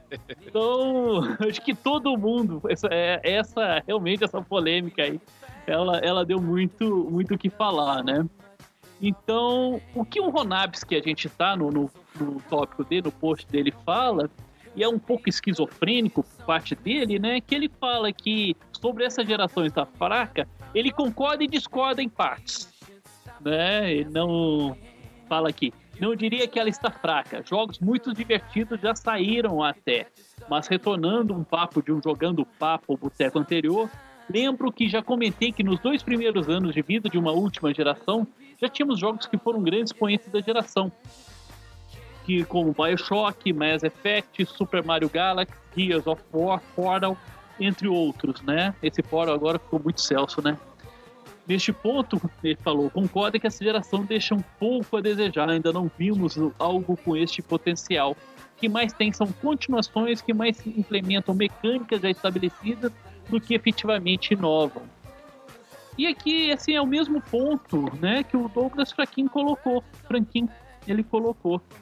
ele fala o seguinte: e como essa pode ser a pior geração?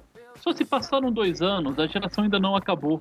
Acho que o público game está se tornando cada vez mais chato, porque quer a todo instante, sempre, que jogos novos sejam anunciados. E quando isso ocorre, muitos já torcem o nariz e nem esperam o jogo ser lançado para fazer uma avaliação melhor. Eu não gosto de remaster, e daí? Se eu já joguei na geração passada, eu não vou comprar de novo, é simples.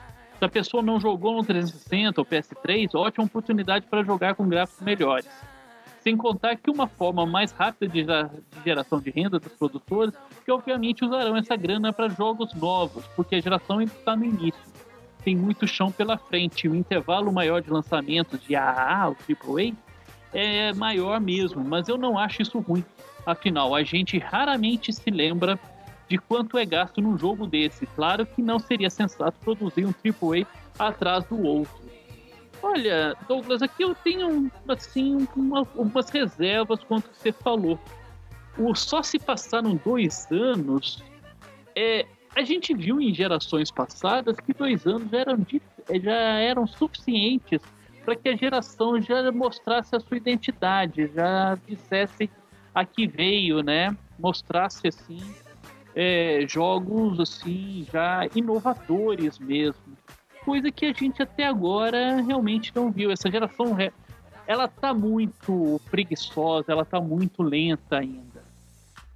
É, não sei o que, que o Cadelinho ou o Dart pensam, pensam a esse respeito sobre, sobre esse ponto. Alguma coisa, gente? Ah, a gente já manifestou isso várias vezes antes, de que estava em ritmo muito lento os lançamentos nessa geração. É, ritmo muito lento, tanto do que diz respeito a, a lançamentos é, AA, né, os AAAs que foram mencionados, mas e, e, e, mais ainda lançamentos AAAs de jogos ou de franquias efetivamente novas. É, nisso realmente a geração ainda mostrou muito pouca coisa. E, e as poucas tentativas que fez de lançar jogos de alto investimento em franquias novas eh, não tem sido lá muito bem sucedida. É, por enquanto, os principais jogos, os principais candidatos a melhores títulos são jogos de franquias que nós já conhecíamos: The Witcher, eh, Metal Gear. Uh, tá chegando agora o Halo, vai chegar logo depois aí o Uncharted. Uh, então são coisas assim, o Tomb Raider mesmo, que vai sair esse ano nós tivemos uh, poucas novidades. Me parece assim, de grande destaque de novidades, nós tivemos o Bloodborne, que daí por razões pessoais eu não curto muito, mas, mas admito o sucesso e a tanto comercial quanto de crítica que o jogo teve. Uh, e de resto, jogos medianos apenas dos novos lançamentos.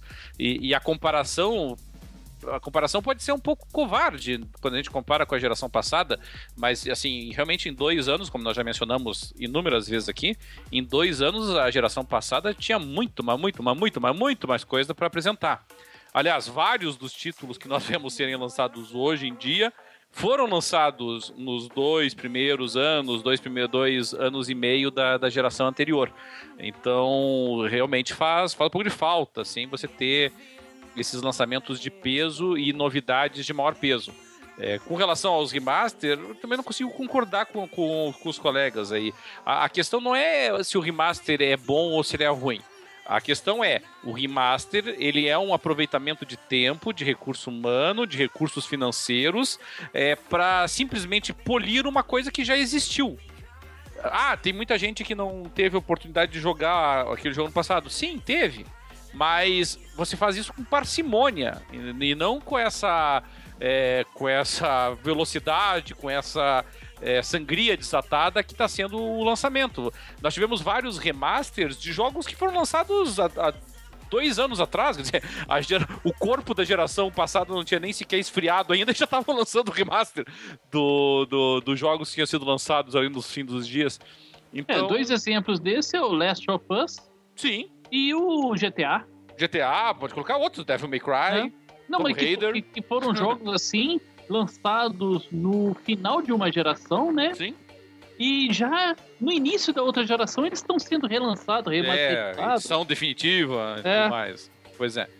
Então isso, isso realmente me incomoda, assim. Eu, eu, eu acho que a, a alegação de que é só para buscar as pessoas que estão entrando na geração agora assim, legal, fico feliz por essas pessoas, mas não é isso. Não, não, é isso que está motivando esses lançamentos. Eles estão, na verdade, é só uma forma barata de você é, aproveitar uma coisa que já está pronta. Não, não me agrada. Até, porque se fosse por esse fundamento, é, eles teriam feito a mesma coisa na geração passada e não fizeram. Sabe, quando o Xbox 360 e o PS3 foram lançados, não veio uma onda de remasters. Quanto remaster vocês se lembram da, da geração passada de lançamentos que tinham sido feitos pro Xbox caixão ou pro PS2?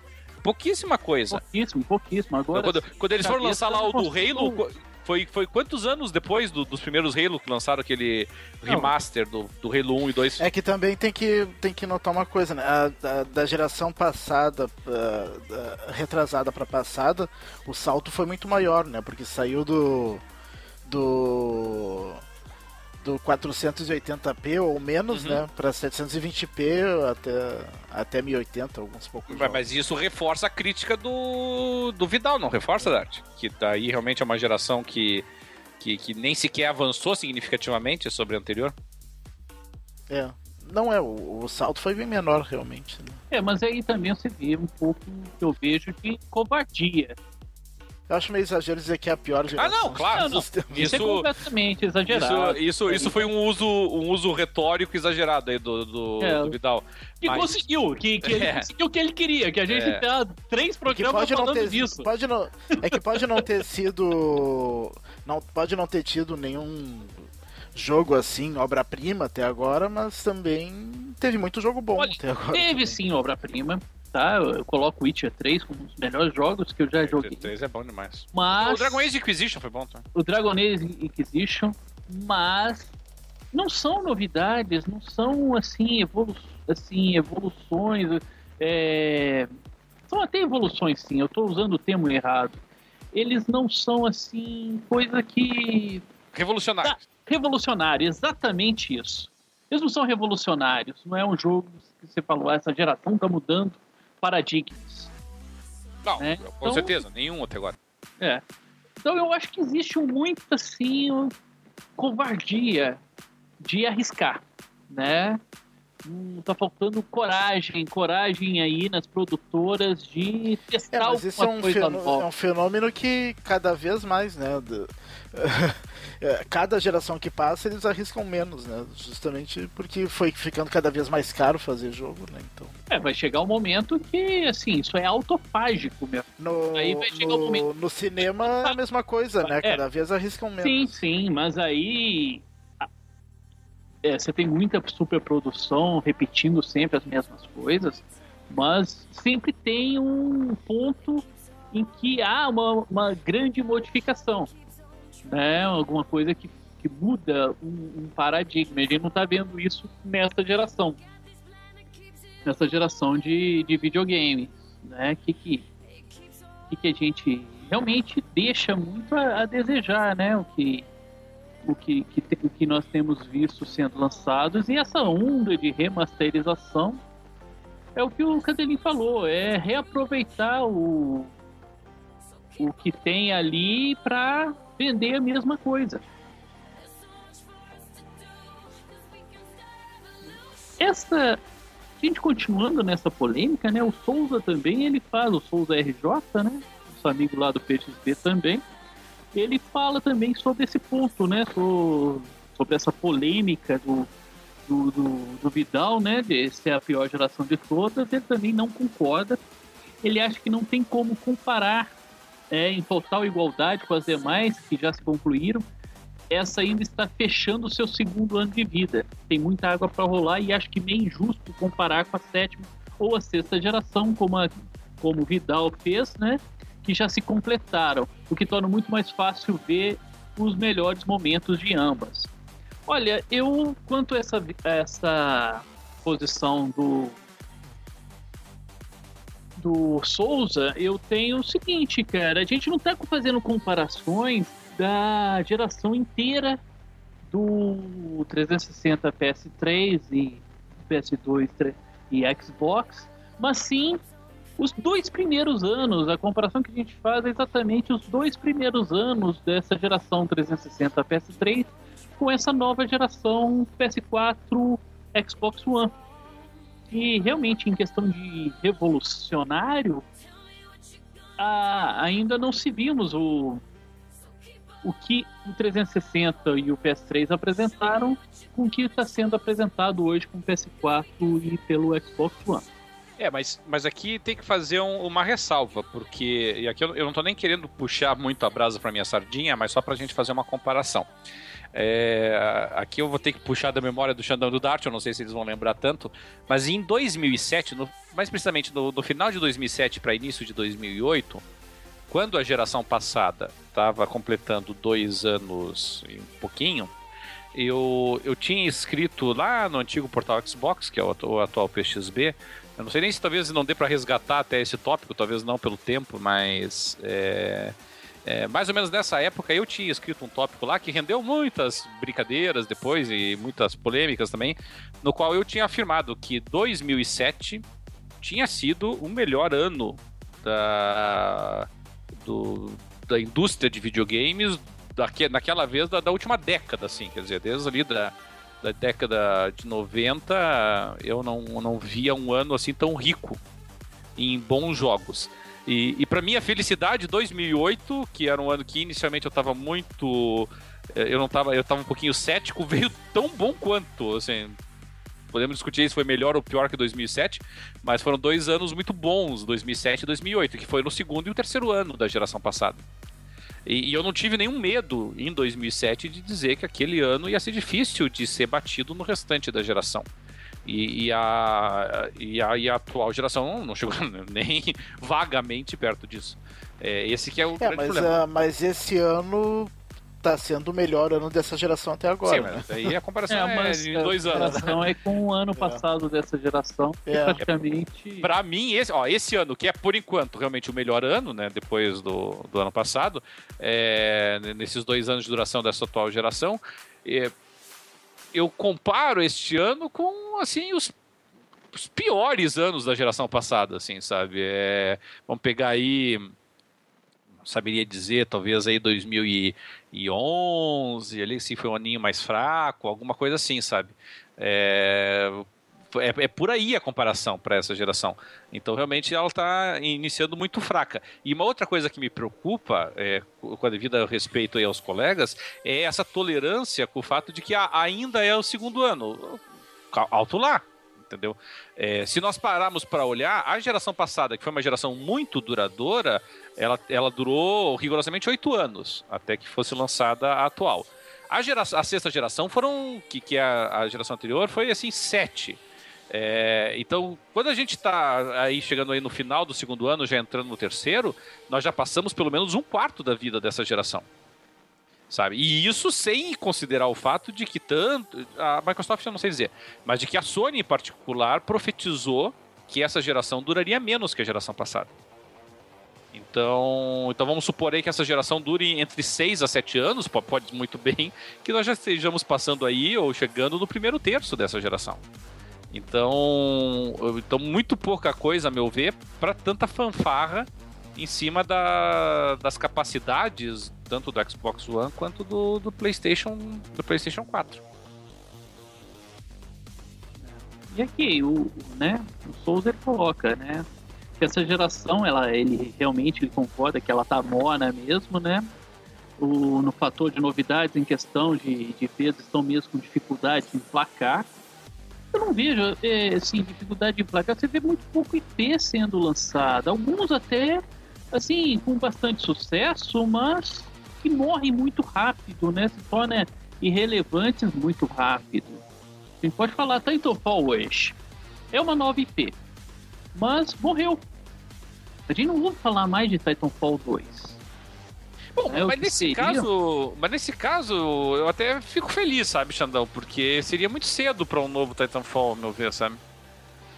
É, mas depois daquele todo aquele rebuliço de que quebrou-se a exclusividade do Titanfall para o para a caixa indo pro. Mas eu acho que vai sair o Titanfall 2. Não, que vai sair, vai, mas. Porque, porque ele é da Respawn, né? Daí a Respawn acho que não, não é de fazer tão rápido assim como a EA. É, eu acho que o pessoal, eles, é, assim, estão acreditando bastante, estão sendo bastante é, pacientes, é, assim. Acho que vai muito contra o que o Franqui falou, de que hoje o gamer tá mais chato. Eu não acho que hoje o gamer esteja mais chato, não. O gamer, ele tá exigindo o que foi dado a ele na geração passada. Então, e, e, esse, e nessa geração não está sendo correspondido o que foi prometido.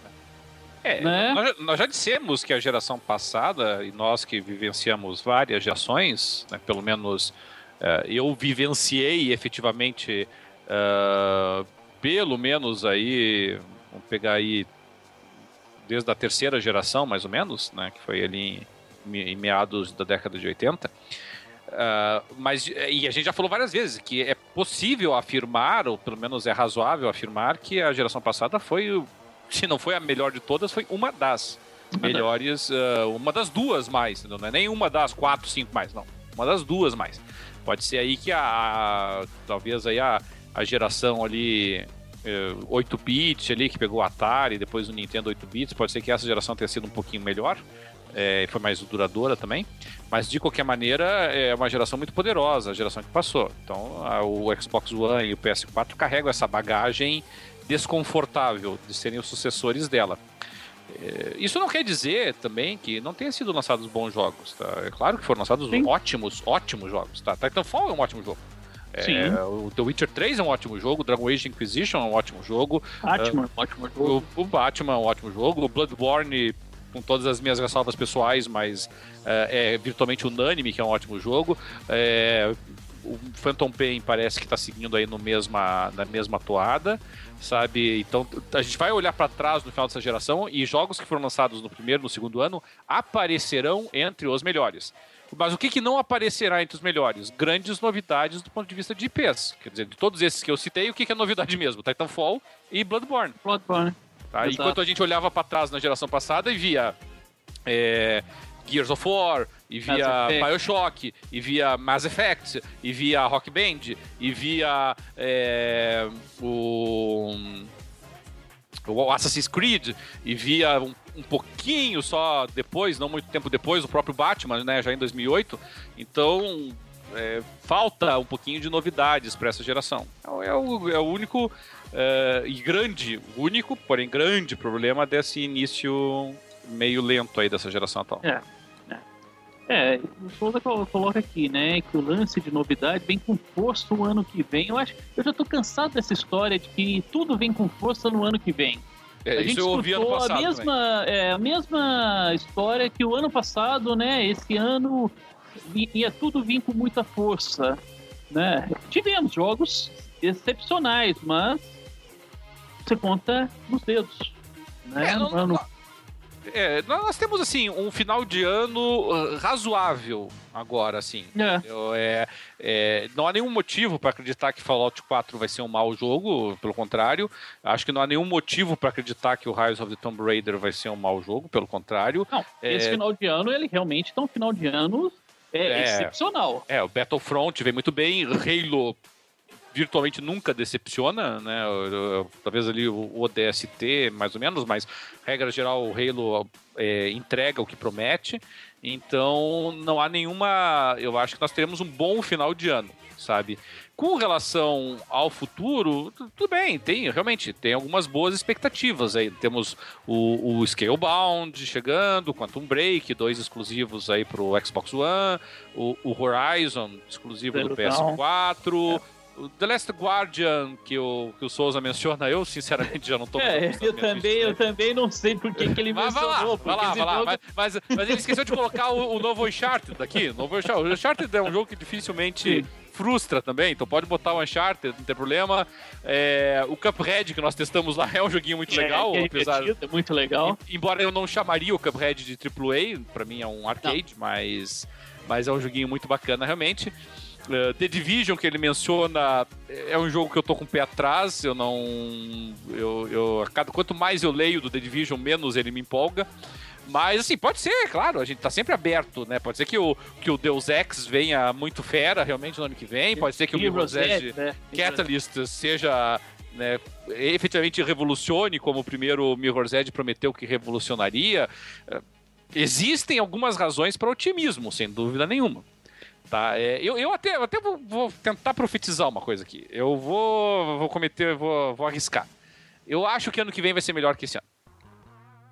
Tá, eu, acha? eu tenho essa, essa crença, sabe? Embora esse, esse o final de, esse ano teve excelentes jogos, jogos que concorrerão a, a, melhores jogos dessa geração até o final dela, né? Como o Bloodborne, o The Witcher e ao que tudo indica o Metal Gear, que eu ainda não pude jogar. Mas, e teremos outros potenciais candidatos, como Halo 5 e, e Rise of Tomb Raider e, e Fallout 4. Mas é, eu tô com muita expectativa pro ano que vem, por uma razão. Porque realmente, ano que vem, nós podemos ver coisas novas, sabe? Se realmente for sair o Scalebound, se sair Quantum Break, se sair o Horizon, se, se sair, vamos lá, né, o Last Guardian, é, se o The Division superar as minhas expectativas, sim, então temos um ano melhor que esse.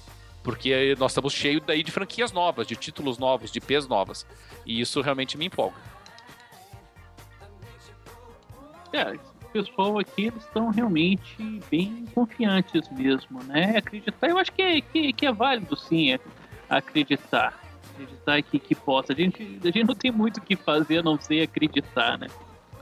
E ele aqui continua, né, sobre o Xbox ser o pior da geração. É aquele, é aquela história, né? Como falou-se que essa é a pior geração de todas, o Xbox estaria perdendo essa geração, ele seria o pior console de todos, né?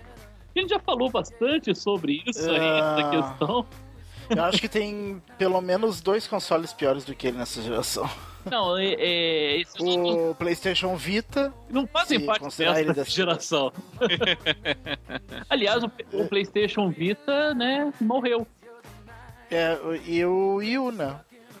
É, é nenhum, nem o PS Vita e nem o Wii U fazem parte dessa geração. Se bem que o PlayStation Vita, o PSP era considerado parte da geração anterior, então por essa lógica o PS Vita seria dessa seria geração. dessa geração como uma parte, assim, uma extensão da jogabilidade do, do PS4, né? Eu lembro, né, que E3 de apresentação dessa nova geração, o tan, é, quanto importância eles deram à integração do PS Vita com o PS4, né? Que você poder começar a jogar um em um console e terminar em outro. E acabou não sendo uma promessa que não se realizou, né? E essa semana a gente teve a notícia de que o PS Vita não existe mais planos nenhum pro PS Vita dentro da, da Sony, né? Vocês viram essa notícia também? Sim, é, é uma. É um tiro de morte, a meu ver, no, no PS Vita. Quando a própria. É, eles garantem que outras produtoras continuam fazendo excelentes jogos pro, Mas agora, será que vão continuar fazendo depois que a própria Sony abandonou? Quando a própria, quando a própria criadora abandona o barco, é mau sinal, meu amigo. É mais ou menos como a Nintendo chegar e falar: "Ó, nós não vamos produzir mais nada pro Wii. É, pro Wii, mas, é, mas vai ter muito jogo bom ainda que vai ser nas outras, né? É, pra mim é um tiro de morte. Eu, o PS Vita, eu, eu implico com ele desde o do anúncio dele. Eu acho que é, é, é um, um bom portátil, mas chegou no timing errado, entendeu? Não, não é hora pra um portátil é, tão, tão potente, com tantas propostas quanto o PS Vita. É uma concorrência muito forte que ele enfrenta de, de outras plataformas, como celulares, tablets, entre outros. É, o, o PS Vita nesse, ne- nessa nesse mercado pobrezinho foi lançado assim, é como você ser substituído para aos 44 do segundo tempo, né? Você entra para tentar virar o jogo, assim. É, botaram o, o Vita numa enrascada tremenda, assim. E não, não tinha como realmente ele se defender numa situação como essa. É um portátil muito caro, é, com jogos caros também, com, é, com- com muitas limitações perto do que um tablet, da, da versatilidade que um tablet e, um, e os celulares oferecem. Era. Para mim era uma concepção natimorta, sabe? É, e essa integração, vocês chegaram a testar essa integração PS Vita, PS4? Eu teria que ter tido um Vita para fazer É, integração. você tá. É, Você também, né? Ou seja, ali, não. Era um periférico muito caro, né, pra fazer isso. Eu cheguei, quando, quando eu tive no- nos Estados Unidos é, no, ano pass, no ano passado, não, no- agora não lembro se foi, no foi na visita desse ano. Eu, eu cheguei a namorar pegar o PS Vita, sabe?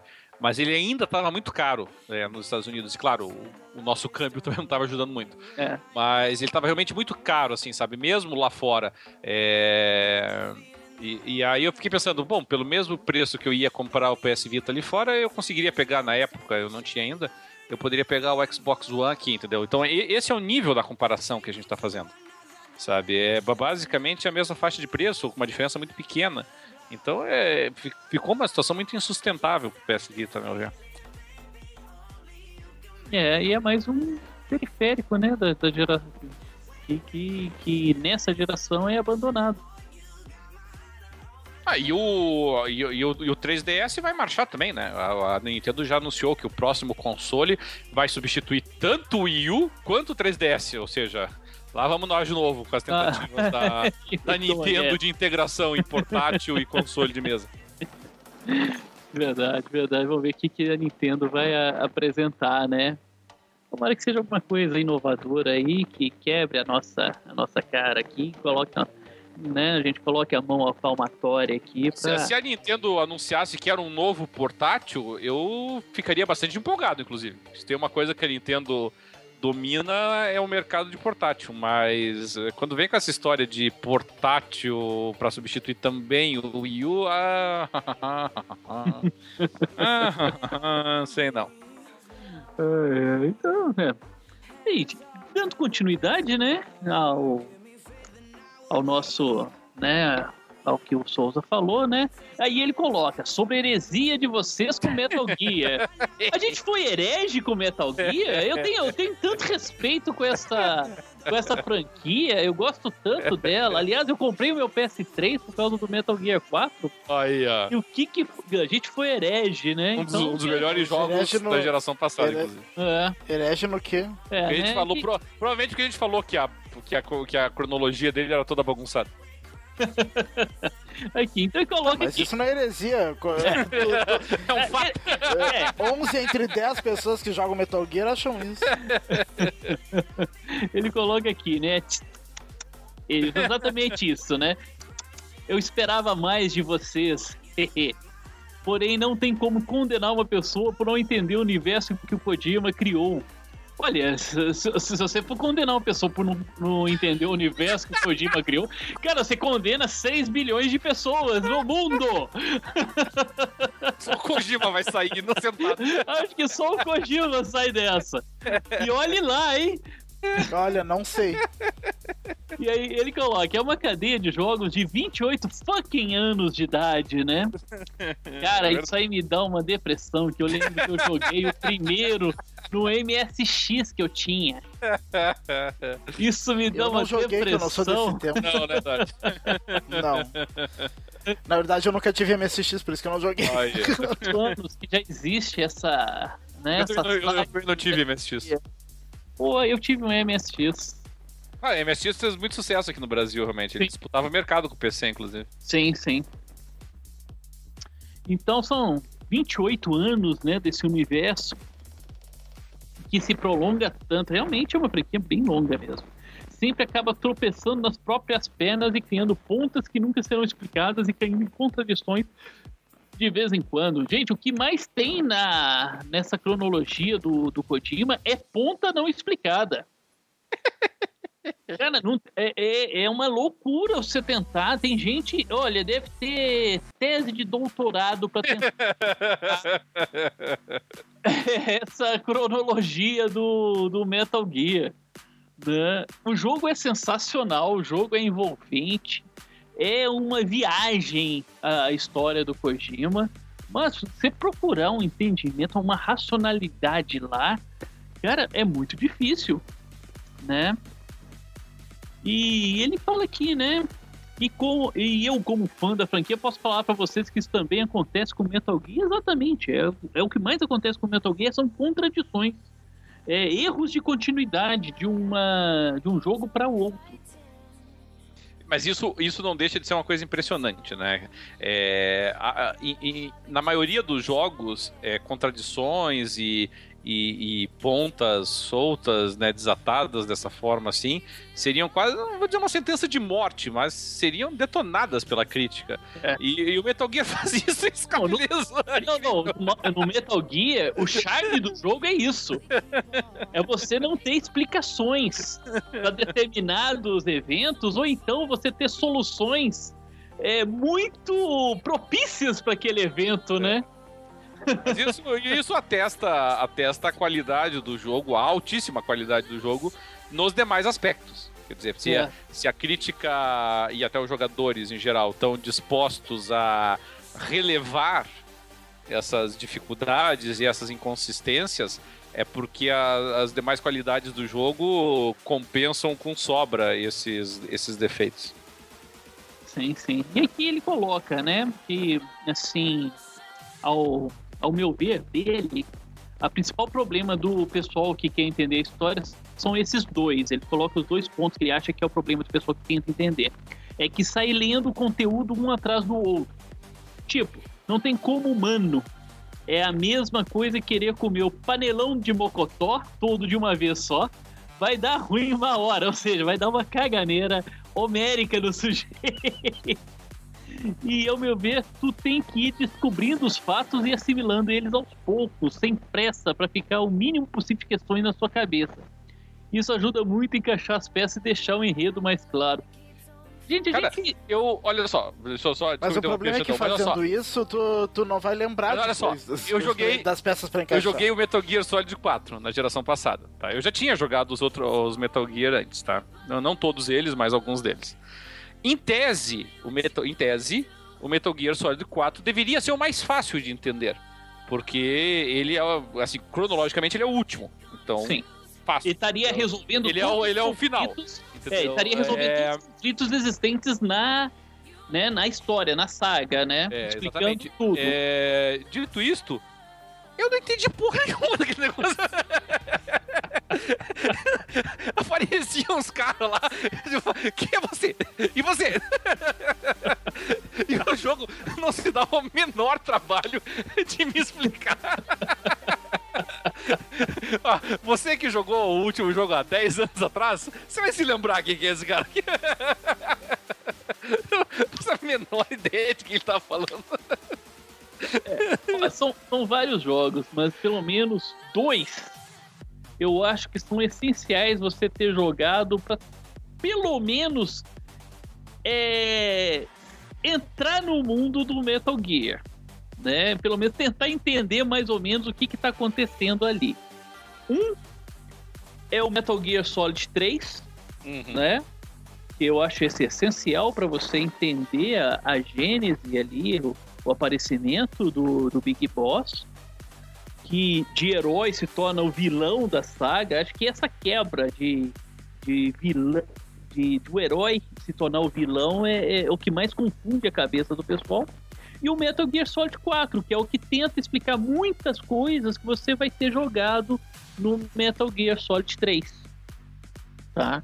Se você joga nesse angu o Metal Gear Solid 2, Sons of, é... Sons of Liberty.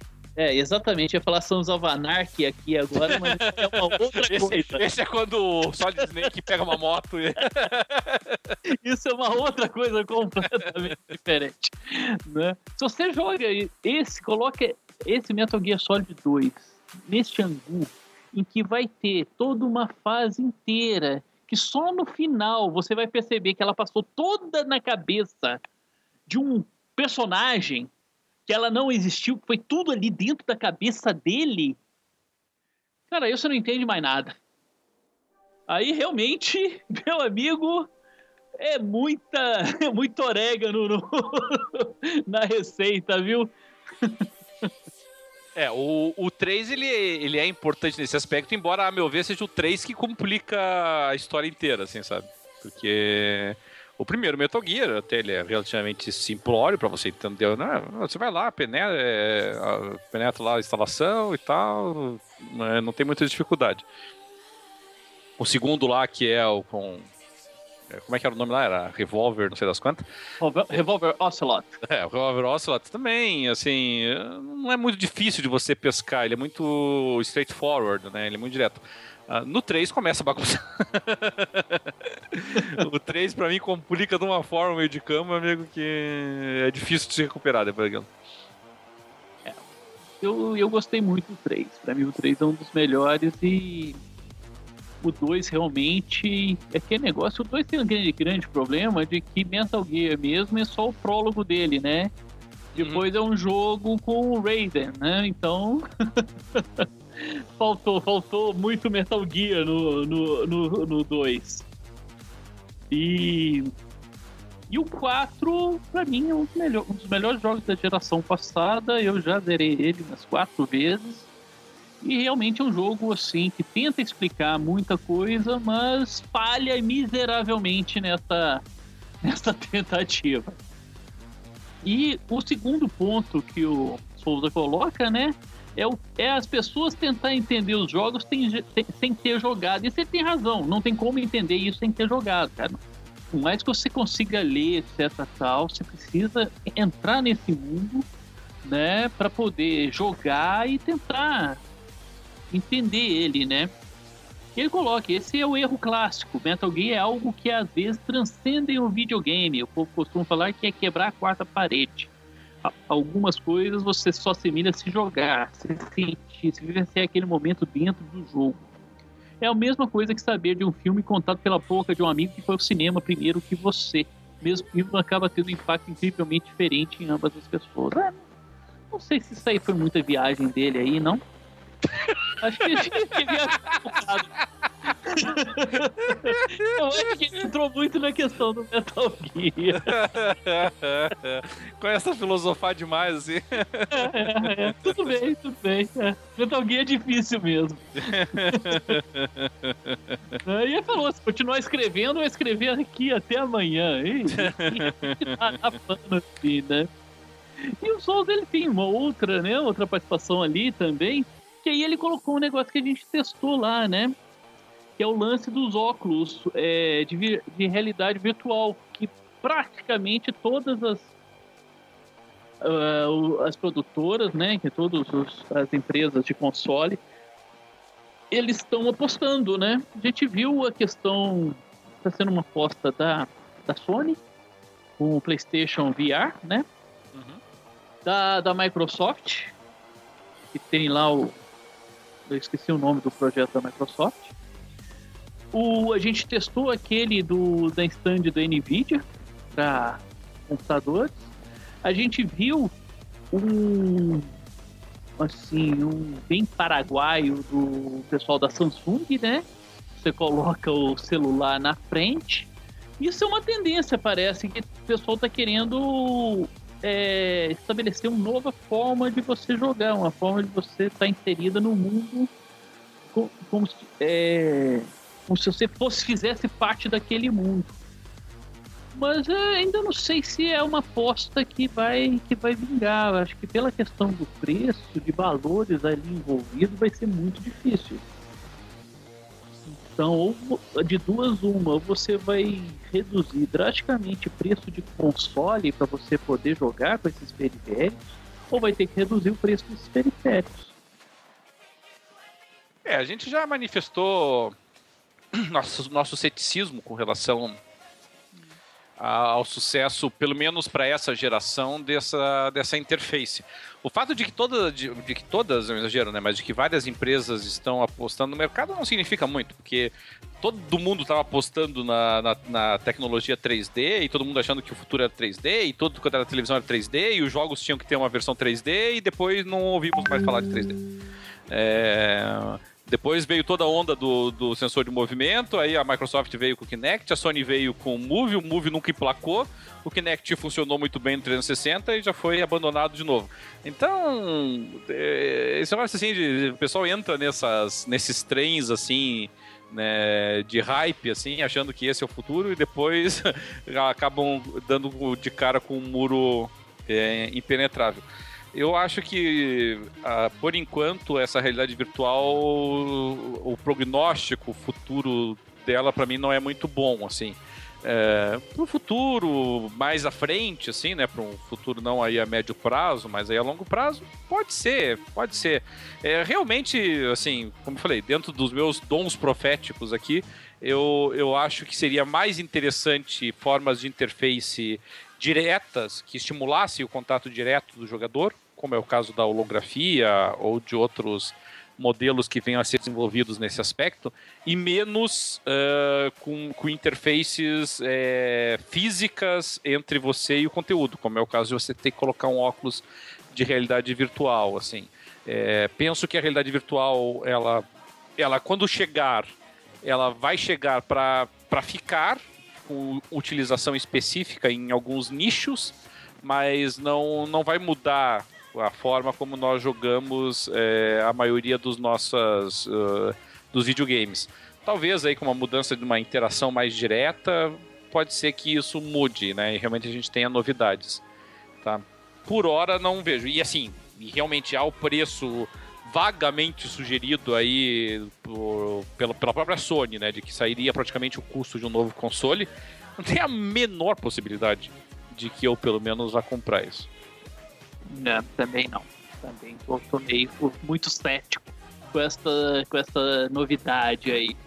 Não, acredito que vá, que vá também ser a revolução que a gente espera dessa geração. É, não. E não sei se um dia vai ter também. E essa foi a participação dos nossos amigos. Manda e-mail para jogandopapo.com arroba jogandopapo.com.br ou então que postam lá no pxb.net.br ou então que comentaram no jogandopapo.com.br. Nós só temos que agradecer essa participação, agradecer imensamente o carinho de vocês, agradecer muito as críticas também que nos fazem cada vez melhores né, nesse nosso programa, que a gente faz realmente com bastante carinho e com bastante amor, né, para com vocês, né, que, que retribui de forma tão bacana que nem o Alex nos retribuiu com aquele e-mail hoje. Realmente aquele foi tocante, gostamos demais. E só temos que agradecer e vamos procurar sempre apresentar um programa melhor, mais divertido para vocês, tá? Eu sou o Xandão e vou deixar aqui com os nossos amigos Dart e Cadelin que se despeçam também de vocês. É isso aí, chegou a hora de pedir a conta para para Lucineide e até a próxima. Galera, um abração a todos aí, um bom dia, uma boa tarde, uma boa noite, conforme for o horário que estão nos ouvindo. No nosso programa, nós voltamos com a nossa programação normal, que sempre acontece entre os botecos. E no próximo boteco, vamos agilizar de novo aí a participação dos nossos ouvintes, que é sempre um prazer ter vocês aí com a gente. Legal? Um abração a todos, valeu, hein?